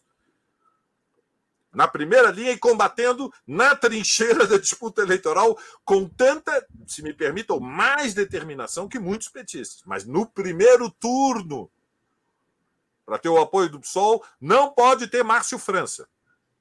Tá feito o aviso. Haddad, Glaze, olha aí. Então, não, não é isso, isso, quer dizer o seguinte, gente: isso não é uma advertência, uma ameaça. Isso é sinal de que vai ter que sentar e vai ter que conversar muito até lá. Tem muita conversa para rolar até a definição da chapa de, da frente de esquerda ao governo de São Paulo, se houver. Legal. Obrigado, Valério. Abração. Tchau, querido. Vamos agora com a nossa turma aqui é, do Livres Sem Manicômio.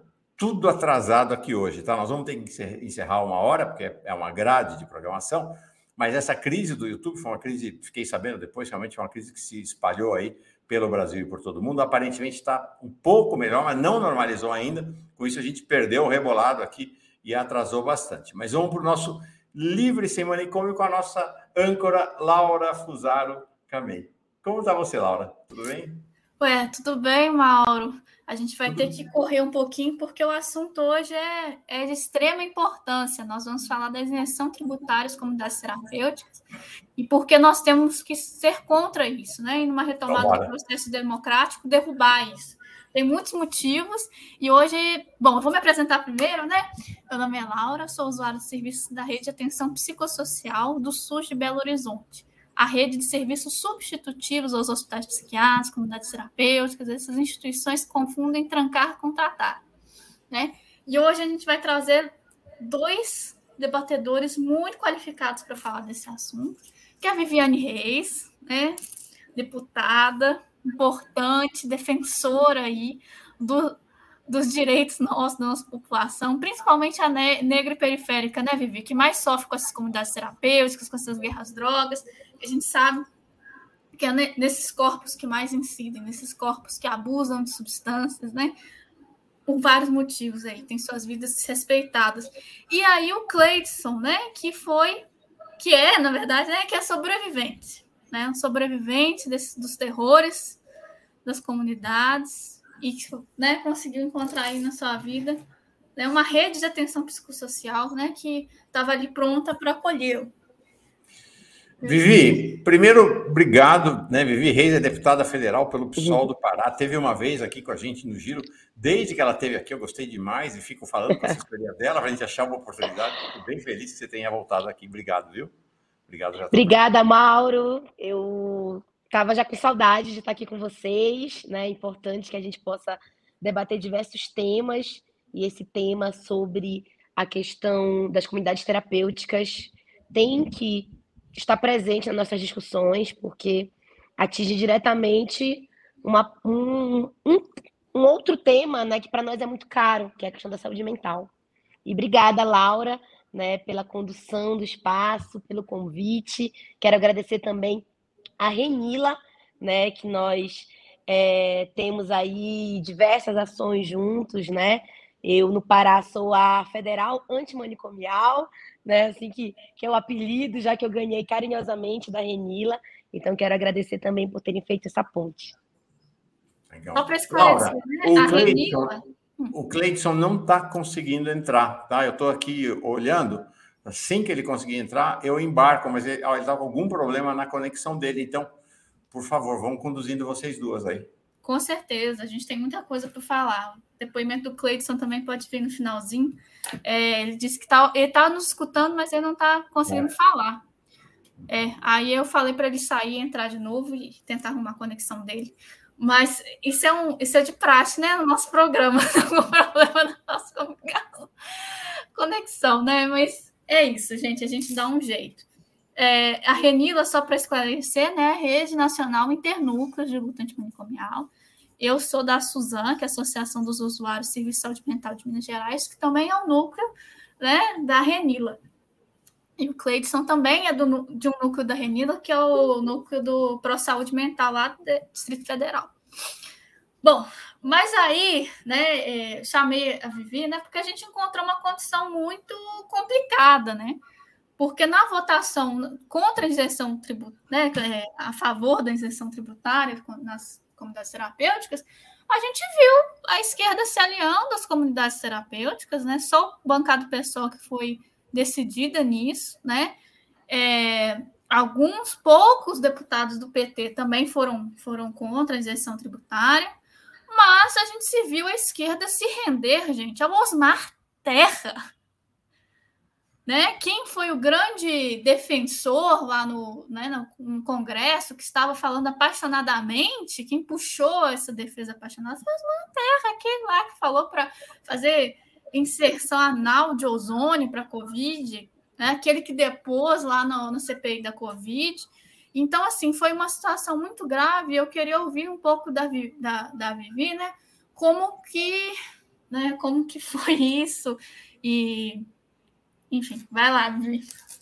Então, gente, é, primeiro destacar né, a importância do movimento da luta antimanicomial, né, é entender que o que são as comunidades terapêuticas hoje, as comunidades terapêuticas, elas são é, tem muito mais um caráter religioso do que um caráter realmente terapêutico, né, de cuidado e saúde, né, mais de 70% são ligados a igrejas católicas ou evangélicas, né? E eles têm uma atuação que não, não tem recomendação científica, ou seja, é, quem é a favor de comunidade terapêutica está indo contra a ciência, né? Está reproduzindo uma prática de é, defender uma, um, um, espaço que vai que não que, que não tem é, de fato um, um, uma repercussão que seja voltada para atenção integral à saúde mental.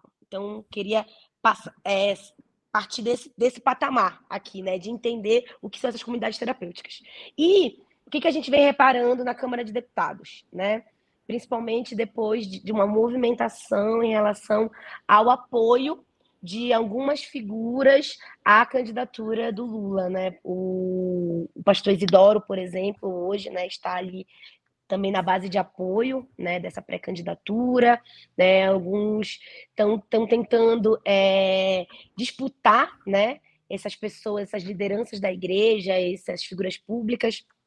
E é, para a gente que, que tem um, um, uma política né, de, de não, não, não negociar direitos, né, a gente que tem aí lutas históricas e caras né? Para mim, enquanto trabalhadora da saúde, né? Sou fisioterapeuta, militei muitos anos no movimento estudantil e na defesa do SUS.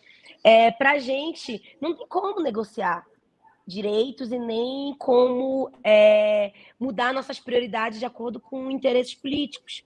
Então, nós do pessoal nos posicionamos contra né, esses incentivos fiscais às comunidades terapêuticas. Sendo que o conjunto do parlamento é, ou foi favorável ou liberou bancada. O que significa liberar bancada? Liberar bancada significa que o partido ele não vai determinar qual é a votação que o deputado ou a deputada deve fazer, não vai dizer sim, não vai dizer não, vai dizer, ó, cada um vote de acordo com o que pensa, de acordo com seus seus, seus próprios né, conclusões sobre o tema. E é, foi a posição do PT né, nessa votação. E como a Laura falou, é, para a gente foi um, um, foi bem bem é, grave ver que companheiros, inclusive que têm lutas históricas, né, que sabemos que muitos estiveram participando desse processo lá em meados dos anos 70 de construção dessas lutas antimanicomiais e que hoje é, no parlamento tiveram essa posição que não foi uma posição de firmeza política, uma posição de dizer, olha, é, somos contra e pronto, né? Mas de liberar e de deixar a, a critério dos deputados e deputadas. Eu acredito que isso pode ser para se estabelecer uma relação com o, a igreja, né? Porque a comunidade terapêutica ela, ela é dominada por igrejas católicas e evangélicas, como eu falei, e que nos preocupa muito, porque a gente precisa entender, né? Eu estava aqui ouvindo a fala, as falas que me antecederam, né? estava aqui escutando sobre as análises a respeito das correntes políticas dentro do PSOL, né? E inclusive eu sou do MEIS, do Movimento Esquerda Socialista. O MEIS não é apenas a corrente de Roberto Robaina, o MEIS é a corrente de Fernanda Melchiona, de Samia Bonfim, de Luciana Genro, de Vivi Reis. E é importante a gente valorizar a diversidade, né? Entender que nós precisamos dessa diversidade para poder, inclusive, ter força política de poder é, construir alternativas para o nosso país. Então, nós, eu não vou, não estou aqui para botar o dedo na cara do partido X ou Y, de querer botar em xeque, né, quão, quão, quão, é, quem é mais revolucionário, mas dizer que para nós, né, para nossa bancada do PSOL, direitos humanos, defesa do SUS, combate a políticas é, de privatização e de colocar dinheiro público em comunidades terapêuticas, né, para a gente é, tem que ter uma postura e uma posição muito firme. Né? Não dá para a gente titubear, não dá para a gente achar que é pouca coisa, porque o dinheiro que vai ser enviado para a comunidade terapêutica vai significar o quê? Vai significar que vai faltar dinheiro para o CAPS, que vai, que vai faltar dinheiro para serviços de saúde mental, lá do teu bairro, lá do teu município. Então, em resumo, é isso. É, eu acho que Vivi foi bem, bem na, na, na, cirúrgica, assim, enquanto faltou oxigênio, faltou, né, a gente via cenas de terror no Rio de Janeiro, né, das pessoas sendo entubadas sem anestesia, gente, imagina você ser entubado sem anestesia, é, não faltou tostão para a comunidade terapêutica, não faltou reajuste para o hospital psiquiátrico, não faltou incentivo para militarizar ainda mais as polícias, e é muito grave, sabe? E isso é uma coisa que eu acho que é importante a gente conversar aqui com a Vivi, mas com todos os nossos telespectadores, de entender a política sobre álcool e outras drogas como pauta de minoria. Gente, uma, inclusive para a esquerda, né? Porque uma das coisas que fez a ascensão do Bolsonaro foi um extremismo com pauta na segurança pública. E a gente não pode dizer que a, né, não pode tirar responsabilidade da lei anti-gente, né, de 2006, no governo Lula, a lei antidrogas, que fez um encarceramento massa da população. A gente vê um encarceramento é, antes da lei de 2006, os gráficos, e depois, e a gente vê um boom do negócio, né? Então, assim, é, a gente não pode é, né, assim, eu lembro que as campanhas de ódio, de, né, que frases como bandido bom é bandido morto ocupavam né, a aprovação de mais de metade da população. Né? E, e a maioria dessas coisas, gente, a maioria da nossa população, assim, um terço da nossa população penal são pessoas que estavam portando quantidades inferiores, é, muito pequenas de droga, né? Normalmente so, estando sozinhas, e é, e, e, que em outros países, como por exemplo Espanha, Portugal, não seria nem qualificado como tráfico de drogas. A gente tem 100 mil pessoas presas só nos presídios por causa disso, né? E é claro que é, a lógica proibicionista ela gera um mercado ilegal que é muito lucrativo, né? Principalmente quando a gente esvazia de, do SUS nos territórios, né? Quando a gente esvazia cuidado na população, né? Quando a gente, a gente não conseguiu acessar ainda toda a população de uma maneira oportuna para prestar né, acolhimento. E as pessoas usam drogas, quais é, quaisquer que elas sejam. E a gente tem que entender que o usuário de droga ilícita, ele não tem outra opção que não chegar ao mercado ilícito, né? E, e, isso gera um movimento de ódio com, né, da população contra a própria população, porque de fato, né, o usuário de droga traz o tráfico de droga para perto das comunidades, mas ele não tem opção, né? Ele não, ele não tem opção, ele, ele tem um problema, né? Tem um uso abusivo de, de, né, de substâncias. E como esse, esse tráfico chega nas periferias é absolutamente desigual do jeito que chega nas classes altas, né? Nas classes né, nas classes médias. Todo mundo sabe que em colégio privado, gente, ó, o meu que eu estudei tinha tráfico de droga lá dentro. Ninguém foi preso por causa disso, ninguém nem entrou a polícia né, nas casas de ninguém. Né? A gente tem que dizer de, um, de, uma política de Estado de genocídio da população periférica, população negra, e, e a guerra às drogas é o centro disso. É o que vai justificar um policial no Rio de Janeiro fuzilar um menino com um saquinho de pipoca. Né? Vai justificar fuzilar o cara que estava andando com guarda-chuva. Né? Então a gente tem que entender que isso é uma pauta central, central. Pauta de segurança pública no Brasil, de dessegurança pública, na verdade, ela é uma pauta importante que se a esquerda não conseguir dar resposta a esse Estado, se não conseguir dar resposta nessa situação grave que se encontra em várias, várias regiões do país, a gente vai cair no, no fascismo, porque os fascistas eles encontram no usuário de drogas um inimigo fraco, né? Porque é um inimigo que não tem credibilidade social, é um inimigo muitas vezes está em situação de rua, que está num estado de vulnerabilidade, alta vulnerabilidade social, que é muito discriminado para fazer a sua agenda. São poucas pessoas que vão se levantar para se de defender o pessoal privado está lá nas cadeias. Vão ser poucas pessoas que vão se levantar para se defender aquela pessoa que está com aquele uso abusivo de outras drogas, né? Principalmente outras drogas. Então, eles sabem que isso é um jeito deles fazerem a campanha dele de genocídio. Tem outros interesses, muito outros. E, gente, eles são os próprios traficantes, né? Veja o Coca, né? Para eles é importante manter essa economia ilegal do tráfico. Né? E não dar possibilidade às pessoas utilizarem essas substâncias de formas né, que não, não, não, não o mercado legal. Desculpa, falei bastante, mas é porque o Cleidson também não está. Mas é isso, a gente está privatizando, e, e, com isso abrindo vários precedentes, privatização do SUS, de precarização do cuidado em saúde mental, do, do cuidado em saúde, da, pri, da, privatização da assistência social, gente. A gente está deixando de investir em outras políticas de assistência social para botar dinheiro em comunidade terapêutica. E, gente, comunidade terapêutica existe desde 1960. Quando que o uso abusivo de álcool e outras drogas acabou no mundo? Que eles tanto falam que vão fazer. A gente investe, o Brasil investe só no nível federal o dobro do que ele investe na rede AD de cuidado e liberdade.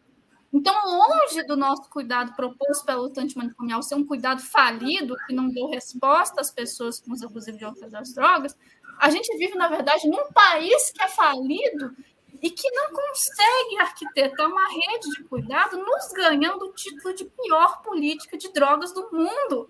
Uma pesquisa internacional com 30 países, inclusive países que são ditaduras. A gente mata mais gente do que ditadura, gente tudo em nome de uma guerra às drogas, né? Então isso é muito grave mesmo, e eu acho que a gente traz esse negócio, essa questão, para a gente parar de sair desse discurso moralista. Ah, o sujeito quis usar droga, para a gente entender o que está em jogo nesse grande, nesse grande contexto. Desculpa, falei bastante, mas vai lá, Vivi, bola contigo. Mas falou muito bem. É, e essa guerra às drogas, na verdade, ela ela é uma guerra aos pobres, né? Porque, como foi bem exemplificado, é, quem vai sempre ser aquele e aquela que vai é, ser criminalizado vai ser o pobre, né? E no, no que diz respeito às comunidades terapêuticas, também é uma forma de controlar os corpos dessas pessoas, né? Porque são é, a rotina, a, a, forma com que é feito, né? Essa esses procedimentos, né, que eu não vou falar de tratamento nem terapia, mas a forma que os, os procedimentos são feitos dentro das comunidades terapêuticas são de controle da rotina, de é, trabalhos exaustivos, de repetição de tarefas, né? Uma vez eu, eu, eu, fui também é, participei do Versus Saúde no Campo lá em Caruaru e quando eu fazia a residência em saúde do idoso, e lá nós tivemos a oportunidade de conhecer uma comunidade terapêutica. E assim, é, a forma que eles utilizavam de, de corrigir né, algum, algum, algum problema, algum, algum, algum ato né, daquele sujeito, era através de ler a Bíblia diversas vezes e repetir, transcrever versículos da Bíblia de forma é, repetitiva. Então, isso é, é, é, bem grave, né? E assim, o, o Cleidson entrou aí agora, a história dele é linda, assim, emocionante. Eu estava lendo sobre a história dele, acho que ele pode falar melhor do, do que a gente sobre essas experiências dentro da comunidade terapêutica. Vocês estão me ouvindo? Estamos. Vai lá, Cleidson. Boa tarde a todos, né? Bom, assim, o jeito que eu falo não é lindo, não é nada bonito, é quem viveu, quem vive no meio do povo. Então, não sei falar com as palavras técnicas. Às vezes eu corro até risco dos irmãos lá quererem é, orar por mim para Deus me levar, né? É o seguinte, eu, eu vivi a minha vida toda envolvido com religiosidade, evangélica, essas coisas, minha família toda. Só que eu me deixei levar pelo vício e acabei virando morador de rua, entrando por vício de pedra. E aí chegou o dia de eu levantar a cabeça e sair do vício. A primeira oportunidade que teve foi de eu ir para uma comunidade aí em Minas, é, de Coronel Fabriciano e Patinga. Eu não sei o nome da comunidade até hoje. Cheguei lá, o pastor com aquelas falas bonitas, Jesus para cá, Jesus para lá, me apresentou uma careta e um caminhão, disse que eu tinha que arrancar a braquiária da da BR e plantar na fazenda, porque aquilo era um trabalho de Jesus, Jesus ia me glorificar e eu ia ser abençoado e ia conseguir o lugar no céu. Mas pastor, morava na rua porque eu não queria mais trabalhar nessas coisas. Na rua a gente não faz por nada. Se você não fizer, você vai para o inferno. Tirar leite de vaca, limpar a casa, fazer coisas que nem quando eu era macho eu não fazia. Né? Então virou um problema. Aí a pior coisa delas foi quando ele começou a dizer que eu tinha que ir para o culto, porque eu era uma alma, é, é, como é que fala que eles falam lá, né? Pecador, e Jesus tinha um propósito na minha vida, eu tinha que fazer aquilo. Não, fui fugir da comunidade, voltei para a rua de novo e nunca mais eu fui colei com aquele pessoal da sopa que chega com, com a com bichinha de sopa, dando sopa para morador de rua, aquela coisa linda, mas no fundo eles querem é pegar mais um para levar para a clínica. Depois que eu descobri o Centro de Apoio Psicossocial, que eu comecei a ler, que eu conheci a Lei 10.216, aí eu passei a analisar as coisas, eu passei a ter um pouco mais de reflexão sobre isso. Passei a aprender o que é tratamento humanizado, saúde mental e o que é exclusão social. Exclusão social é você ser pego numa igreja e na rua, ser levado para uma clínica e lá você ser transformado num religioso. Você está substituindo o vício de álcool e droga pelo de Deus Jesus. Na verdade, eu hoje, é esse comportamento das comunidades terapêuticas, eu, eu acredito que 60% dos abusos sexuais cometidos dentro de residência tem a ver com esse público tem a ver com a, o evangelismo, com essas coisas. Por quê? É, o indivíduo aproveita que está na igreja, descobre uma mulher já separada do marido, e que cuida de dois filhos, ele começa com Deus me revelou que vai vir um noivo. A pessoa já é vendida com aquela conversa que Deus está usando, isso, aquilo. Ele consegue convencer aquela pessoa que ele é o noivo, mas na igreja não pode namorar, tem que casar. Ele casa. Seis meses depois que ele está dentro da casa da pessoa, ele começa a jogar mãe contra a filha, filha contra a mãe, abusa de uma das crianças, o pastor descobre, expulsa ele da igreja, ele volta para a rua de novo para usar droga, a mulher entra em depressão, porque tem a vida toda destruída, as filhas passam a viver com um vagabundo, usuário de droga para se defender de um próximo abusador que a mãe já arrumou. Então, é muita coisa errada envolvendo a, a, a comunidade terapêutica e menos o cuidado à pessoa em situação de rua ou com problemas de uso abusivo de álcool e droga. Hoje, você vai na Secretaria de Justiça, é empestada de pastor que tem amizade ou tem comunidade terapêutica. Você vai na, no, no, Conselho Tutelar, é empestado de pastor ali, pregando e fazendo aquele trabalho, menos cuidando das crianças. Eles são higienistas. Esse pessoal são preconceituoso, higienista, não aceita diversidade.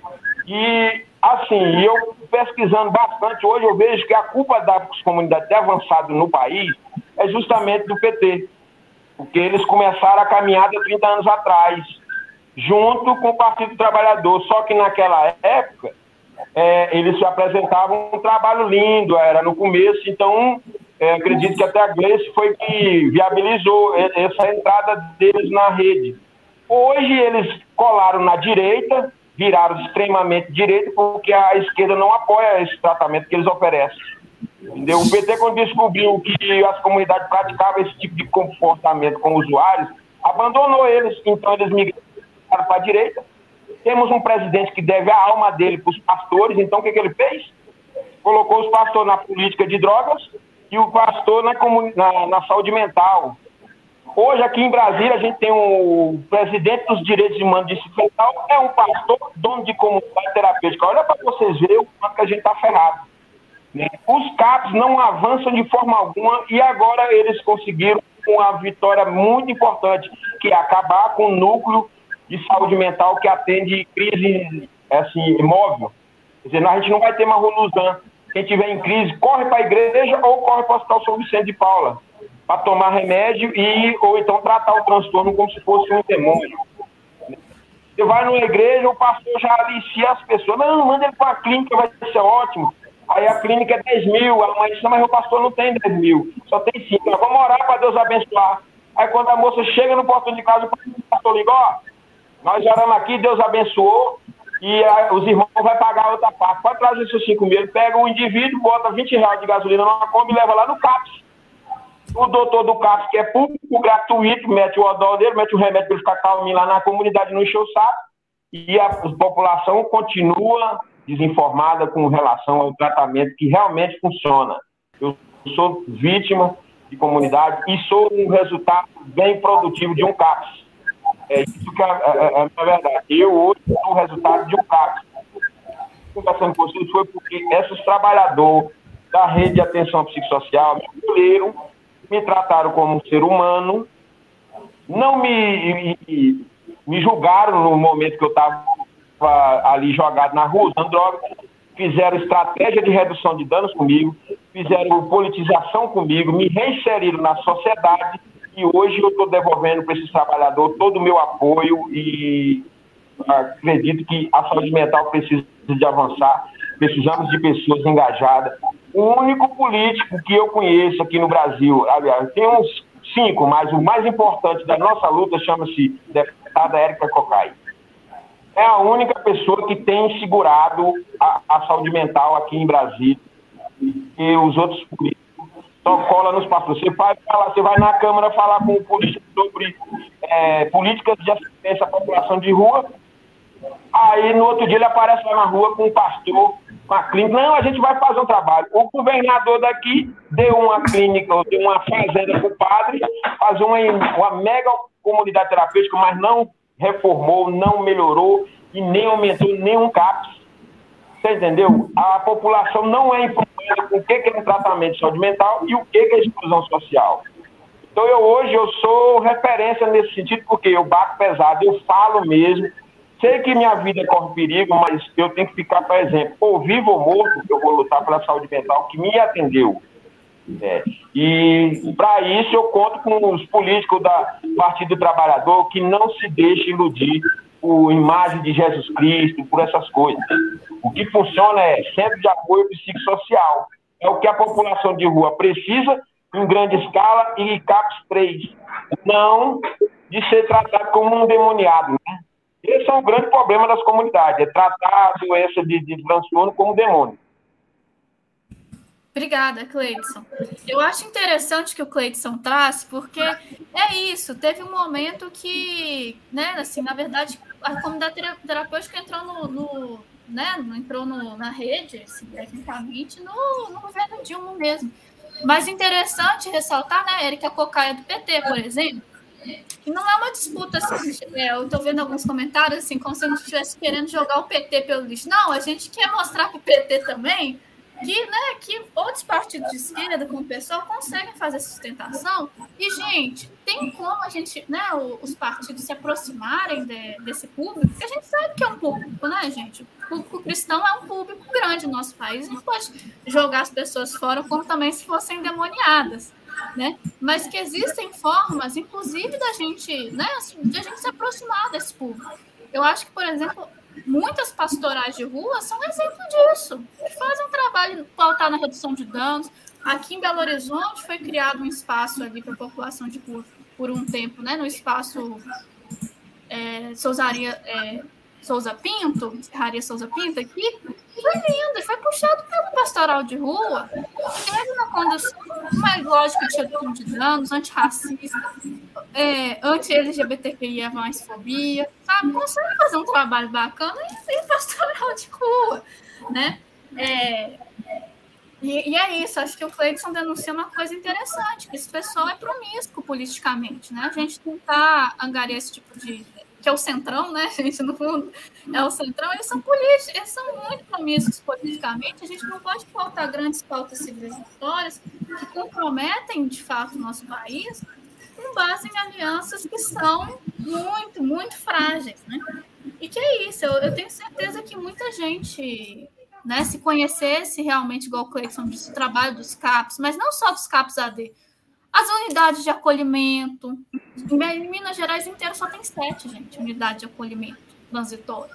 Né, que são moradias protegidas, pessoal que está em situação de vulnerabilidade, nos abusivos de álcool pelas drogas, se conhecessem né, é, toda articulação de rede com a possibilidade de leitos de saúde mental no hospital geral, CAPS 3, é, enfermaria, né? Eu acho que as pessoas, centros de convivência, que é uma política né, que não tem financiamento federal, eu acho que as pessoas, se elas entendessem de, é, dessa, dessa política, o que, que ela, o que, que ela dá conta de fazer, né, sem esses moral, moralismos né, esdrúxulos de um mundo sem drogas, que eu não sei nem como que isso é uma utopia distópica, né, a gente poderia construir mais caminhos mais felizes, não só para as pessoas em uso abusivo de álcool e outras drogas, mas para as famílias delas, para a comunidade como um todo, né? Para o nosso país. Né? E, o, gente, o SUS é barato. Laura, é, queria trazer uns dados aqui também, né? Porque a gente também tem que falar sobre a política do governo Bolsonaro. Né? O governo Bolsonaro ele entrega né, os nossos serviços públicos na, é, nas mãos das empresas e das igrejas. Né? Essa que é a política dele. Então, o que, que a gente vê hoje? Que é, ao invés. Primeiro, teve o desmonte do NASF, né, que não tem mais recurso para NASF. É, os CAPs estão padecendo também, sem financiamento. Enquanto isso, o governo Bolsonaro liberou um edital de 300 milhões de reais para é, comunidades terapêuticas e CAPs fechando, né? Então tem também é, uma, uma movimentação ali através do Ministério da Damares para destinação de recursos para a comunidade terapêutica, na casa dos 10 milhões. Então, assim, recurso, é, os, os, os recursos que existem, eles estão sendo colocados para priorizar uma política que é uma política que não, não tem embasamento científico, não, não, não vai no, na raiz mesmo de, de, de poder discutir né, quais são os problemas é, de saúde mental, que estão diretamente relacionados com problemas sociais também, né? E querem tomar essa medida através de uma cura milagrosa, né? Que não, não, não tem como a gente conceber a ideia de que vai ser repetindo é, exaustivamente versículos da Bíblia ou fazendo trabalhos compulsórios que a pessoa vai conseguir é, cuidar da sua saúde mental. Além disso, vários deputados e deputadas que são da base do governo estão destinando emendas parlamentares, ou seja, mais dinheiro público da indicação desses mandatos para a comunidade terapêutica, né? Eu tenho muito orgulho de ser uma deputada que estou enviando dinheiro público para saúde mental nos municípios, sob a perspectiva né, do, dos CAPs, e também é, para políticas voltadas para pessoas em situação de rua, para políticas voltadas para cuidados em saúde daqueles e daquelas que são os mais vulneráveis. Então, então ou melhor, que estão em situação de vulnerabilidade. Então, a gente também precisa cobrar dos parlamentares essa posição. Inclusive, foi importante aqui ter sido citada a deputada Erika Cocai, que ela é uma grande é, deputada que vem atuado, que, que, tem, que tem atuação real sobre a questão do combate às comunidades terapêuticas, e foi graças a ela que se teve a posição de liberação da bancada, né? A bancada do PT, porque se não fosse a pressão da deputada Érica Cocai sobre o seu partido, é, provavelmente o PT não ia liberar a bancada, ia votar favorável. Então, assim, é importante exaltar o trabalho que ela vem fazendo, né, com, com essa relação próxima dos movimentos de saúde mental. A gente também vem atuado no mandato que está constantemente dialogando com os movimentos sociais, que vem fazendo ações, seja no Pará, ou seja aqui em Brasília, é, voltada para a valorização do SUS, para a defesa da, de uma política de saúde mental e para o combate às comunidades terapêuticas. Então, a nossa política tem que, tem que ser firme, né? independente de governo. Se hoje é o Bolsonaro, se amanhã é outro governo, nós temos que continuar atuando junto aos movimentos sociais, mostrando que comunidade terapêutica não é tratamento de saúde mental e que a gente precisa apostar no que de fato vão ser tratamentos voltados para a saúde mental e que estejam conectados diretamente com o financiamento do SUS, né? E não de, de, de espaços que, em que o SUS ele é, é como se ele não existisse, né? E é valorizado uma política só de recurso para dentro de, da, da, das grandes instituições é, é, católicas, é, evangélicas, e não no, no que nós precisamos, que são mesmo aqui, os serviços né, que vão, que foi, que foi muito bem citado aqui pelo Cleidson, né?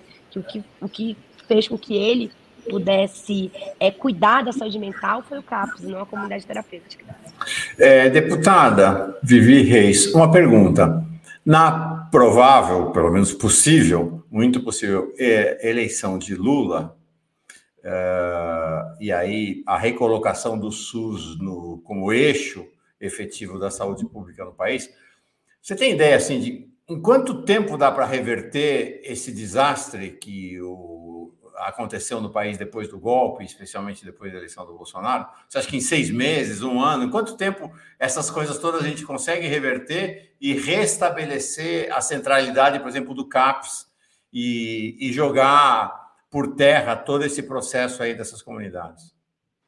Olha, Mauro, primeiro, o, um desafio grande que, vai, que, que nós vamos ter é de poder é, transformar o que hoje são portarias e que o, o, o, Bolsonaro tentou revogar, né, aquelas, todas aquelas portarias de saúde mental, transformar em leis efetivas. Eu acho que se eu pudesse dizer, né, fazer a minha contribuição aqui de, de programa, né, para o futuro governo, para os futuros governos, né, seja ele de Lula ou de quem foi eleito para governar o país no próximo ano, seria o, o passo para poder reestruturar isso, né? É, seria primeiramente é, construir leis, ou seja, deixar muito bem delineado essa política para nem nenhum outro governo futuro, né? Que porque o bolsonarismo não vai acabar, o Bolsonaro pode cair, mas eles vão tentar sempre voltar ao poder. Então, nós, para construção disso, a gente precisa é, fortalecer a bancada de deputados e deputadas aprovar essas leis. Então, isso eu acredito que não acontece em seis meses, né? A gente vai ter que aí ter um, um, um planejamento, né, de revogar algumas é, algumas emendas constitucionais, por exemplo, o teto de gasto, né? O teto de gasto ele faz com que não se tenha o recurso que nós precisamos para a saúde, para a educação, para a assistência. Então, será que o governo Lula está disposto a fazer isso? Né? Pensar Lula, numa Lula política... já disse, né, que vai encerrar com o teto de gastos, né? Então, ó, aí já é um passo importante. Dando esse passo, se torna muito mais, é, digamos assim, um caminho com, com, construído, né, de, de pensar quais seriam as ações. Eu acho que seis meses, que foi o, o tempo que tu citou aí é pouco, né? Acho que a gente a gente está tendo uma experiência hoje bem interessante em Belém do Pará, né? A gente está com é, um prefeito de esquerda, o antigo deputado Edmilson Rodrigues, da qual eu era suplente, que hoje eu estou deputada quando ele assumiu para a prefeitura, e é, após um ano de prefeitura, ainda não se conseguiu transformar Belém, ainda não se conseguiu reverter o desmonte que estava posto de 16 anos. Desmonte de 16 anos em Belém, que agora que está começando a, a, a mudar um pouco, né? A cara do que são os serviços públicos, do que são as prioridades. Então, é, eu não tenho como te dizer assim um patamar temporal, né? Dizer assim, ah, são um ano, dois anos, porque vai depender de muita coisa. Vai depender da correlação de força dentro do Congresso Nacional, vai depender de como vai ser é, essa gestão com, com essa é, composição, né, eu diria plural, né, dentro do, dessa chapa.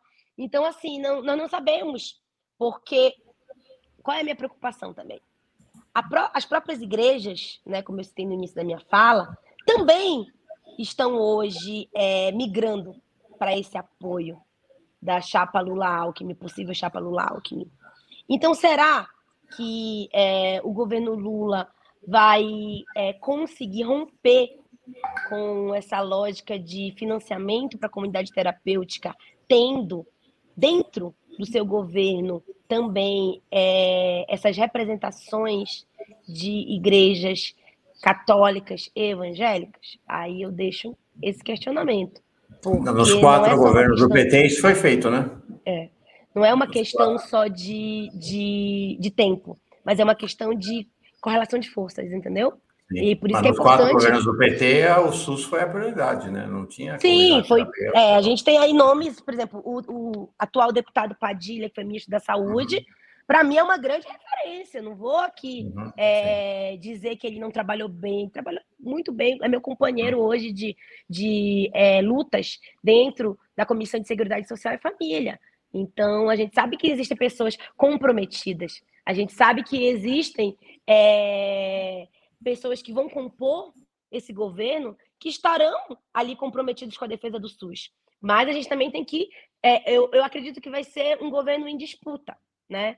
E eu, enquanto pessoal, é, tenho muita nitidez, muito negritado, né, que o pessoal não deve compor esse governo, que o pessoal tem que atuar fazendo as suas lutas independente do governo, do futuro, do possível governo Lula, e seguir de forma independente, fazendo as pressões no parlamento e ajudando no fortalecimento das lutas com os movimentos sociais. Os movimentos sociais não podem se acomodar independente do governo que teremos. Nós temos que ter sempre movimentos sociais ativos, atuantes e que vão cobrar do poder executivo e também dos parlamentares eleitos uma atuação que seja alinhada com a defesa do povo e com a defesa do SUS. Eu acredito que, claro, que vai melhorar, né?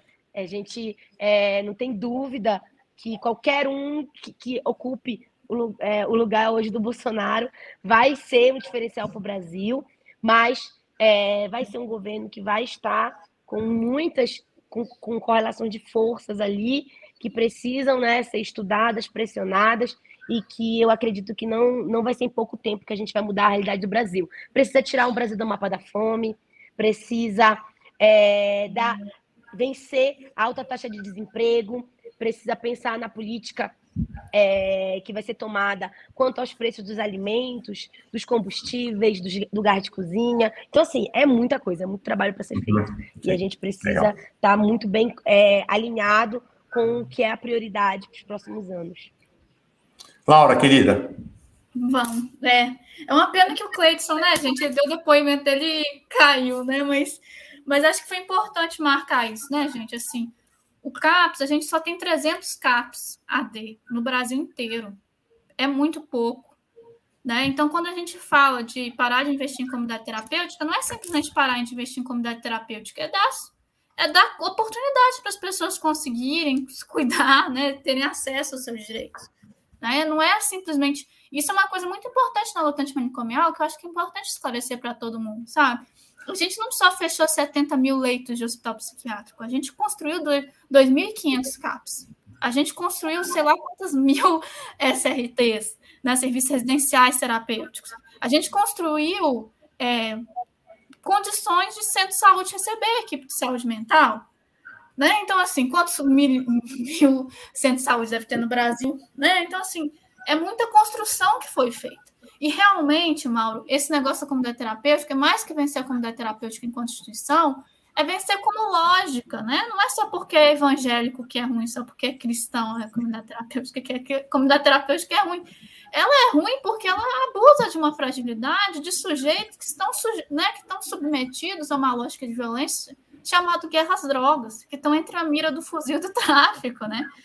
Que tem, que tem um preço muito alto de, de, sobrevivência que gera uma mortalidade né, das periferias que, é né, que é difícil passar dos 25 anos de vida né, nas periferias. Então, assim, é, então sem passar, passar vivo e ainda sem ser encarcerado, né? É muito difícil. Então, a gente precisa também dizer de uma política de drogas que precisa, pelo menos, ofertar condições, por exemplo, a pessoa faz um uso abusivo de crack, dá até acesso à substância, num, num espaço de uso seguro, que ela não vai estar sujeita ali, e nem que ela vai chegar né, em crise em casa, né? Assim, que ela tenha um lugar que ela possa fazer os usos dela. A gente precisa de uma política social de moradia, porque as pessoas em uso abusivo de álcool e outras drogas, elas não são aceitas nos abrigos públicos, elas não são. E elas nem suportam também ficar lá dentro. Só quando elas estão mais estabilizadas. Então, a gente está falando de uma política que é falida em todos os pontos. A gente não consegue dar resposta a demandas muito básicas. Estou né? falando da política pública, não da rede antimanicomial que a gente sonha. A rede antimanicomial que a gente sonha tem serviços muito outros que nem estão em portaria ministerial nenhuma. né? Mas a gente precisa reconhecer essas faltas para a gente dar uma resposta real para a população. Porque realmente é uma questão é uma questão que machuca as pessoas, que traz conflito. E se a gente ignora isso também, é um erro fatal. Né? Eu acho que um sintoma disso é que a política nacional de drogas ela vai ter o CAPS-AD né, e vai começar a pensar numa estrutura de política de drogas em 2011. Quer dizer, uma política que já nasce meio, meio assim, né? fica com uma da terapêutica junto, e nasce né? E nasce muito tarde, né? Já estava muito precária a situação dessa população. Né? E a tendência é só agravar. Se a gente não cuida das pessoas, né? E a gente ainda está num caos social, a tendência é agravamento, né?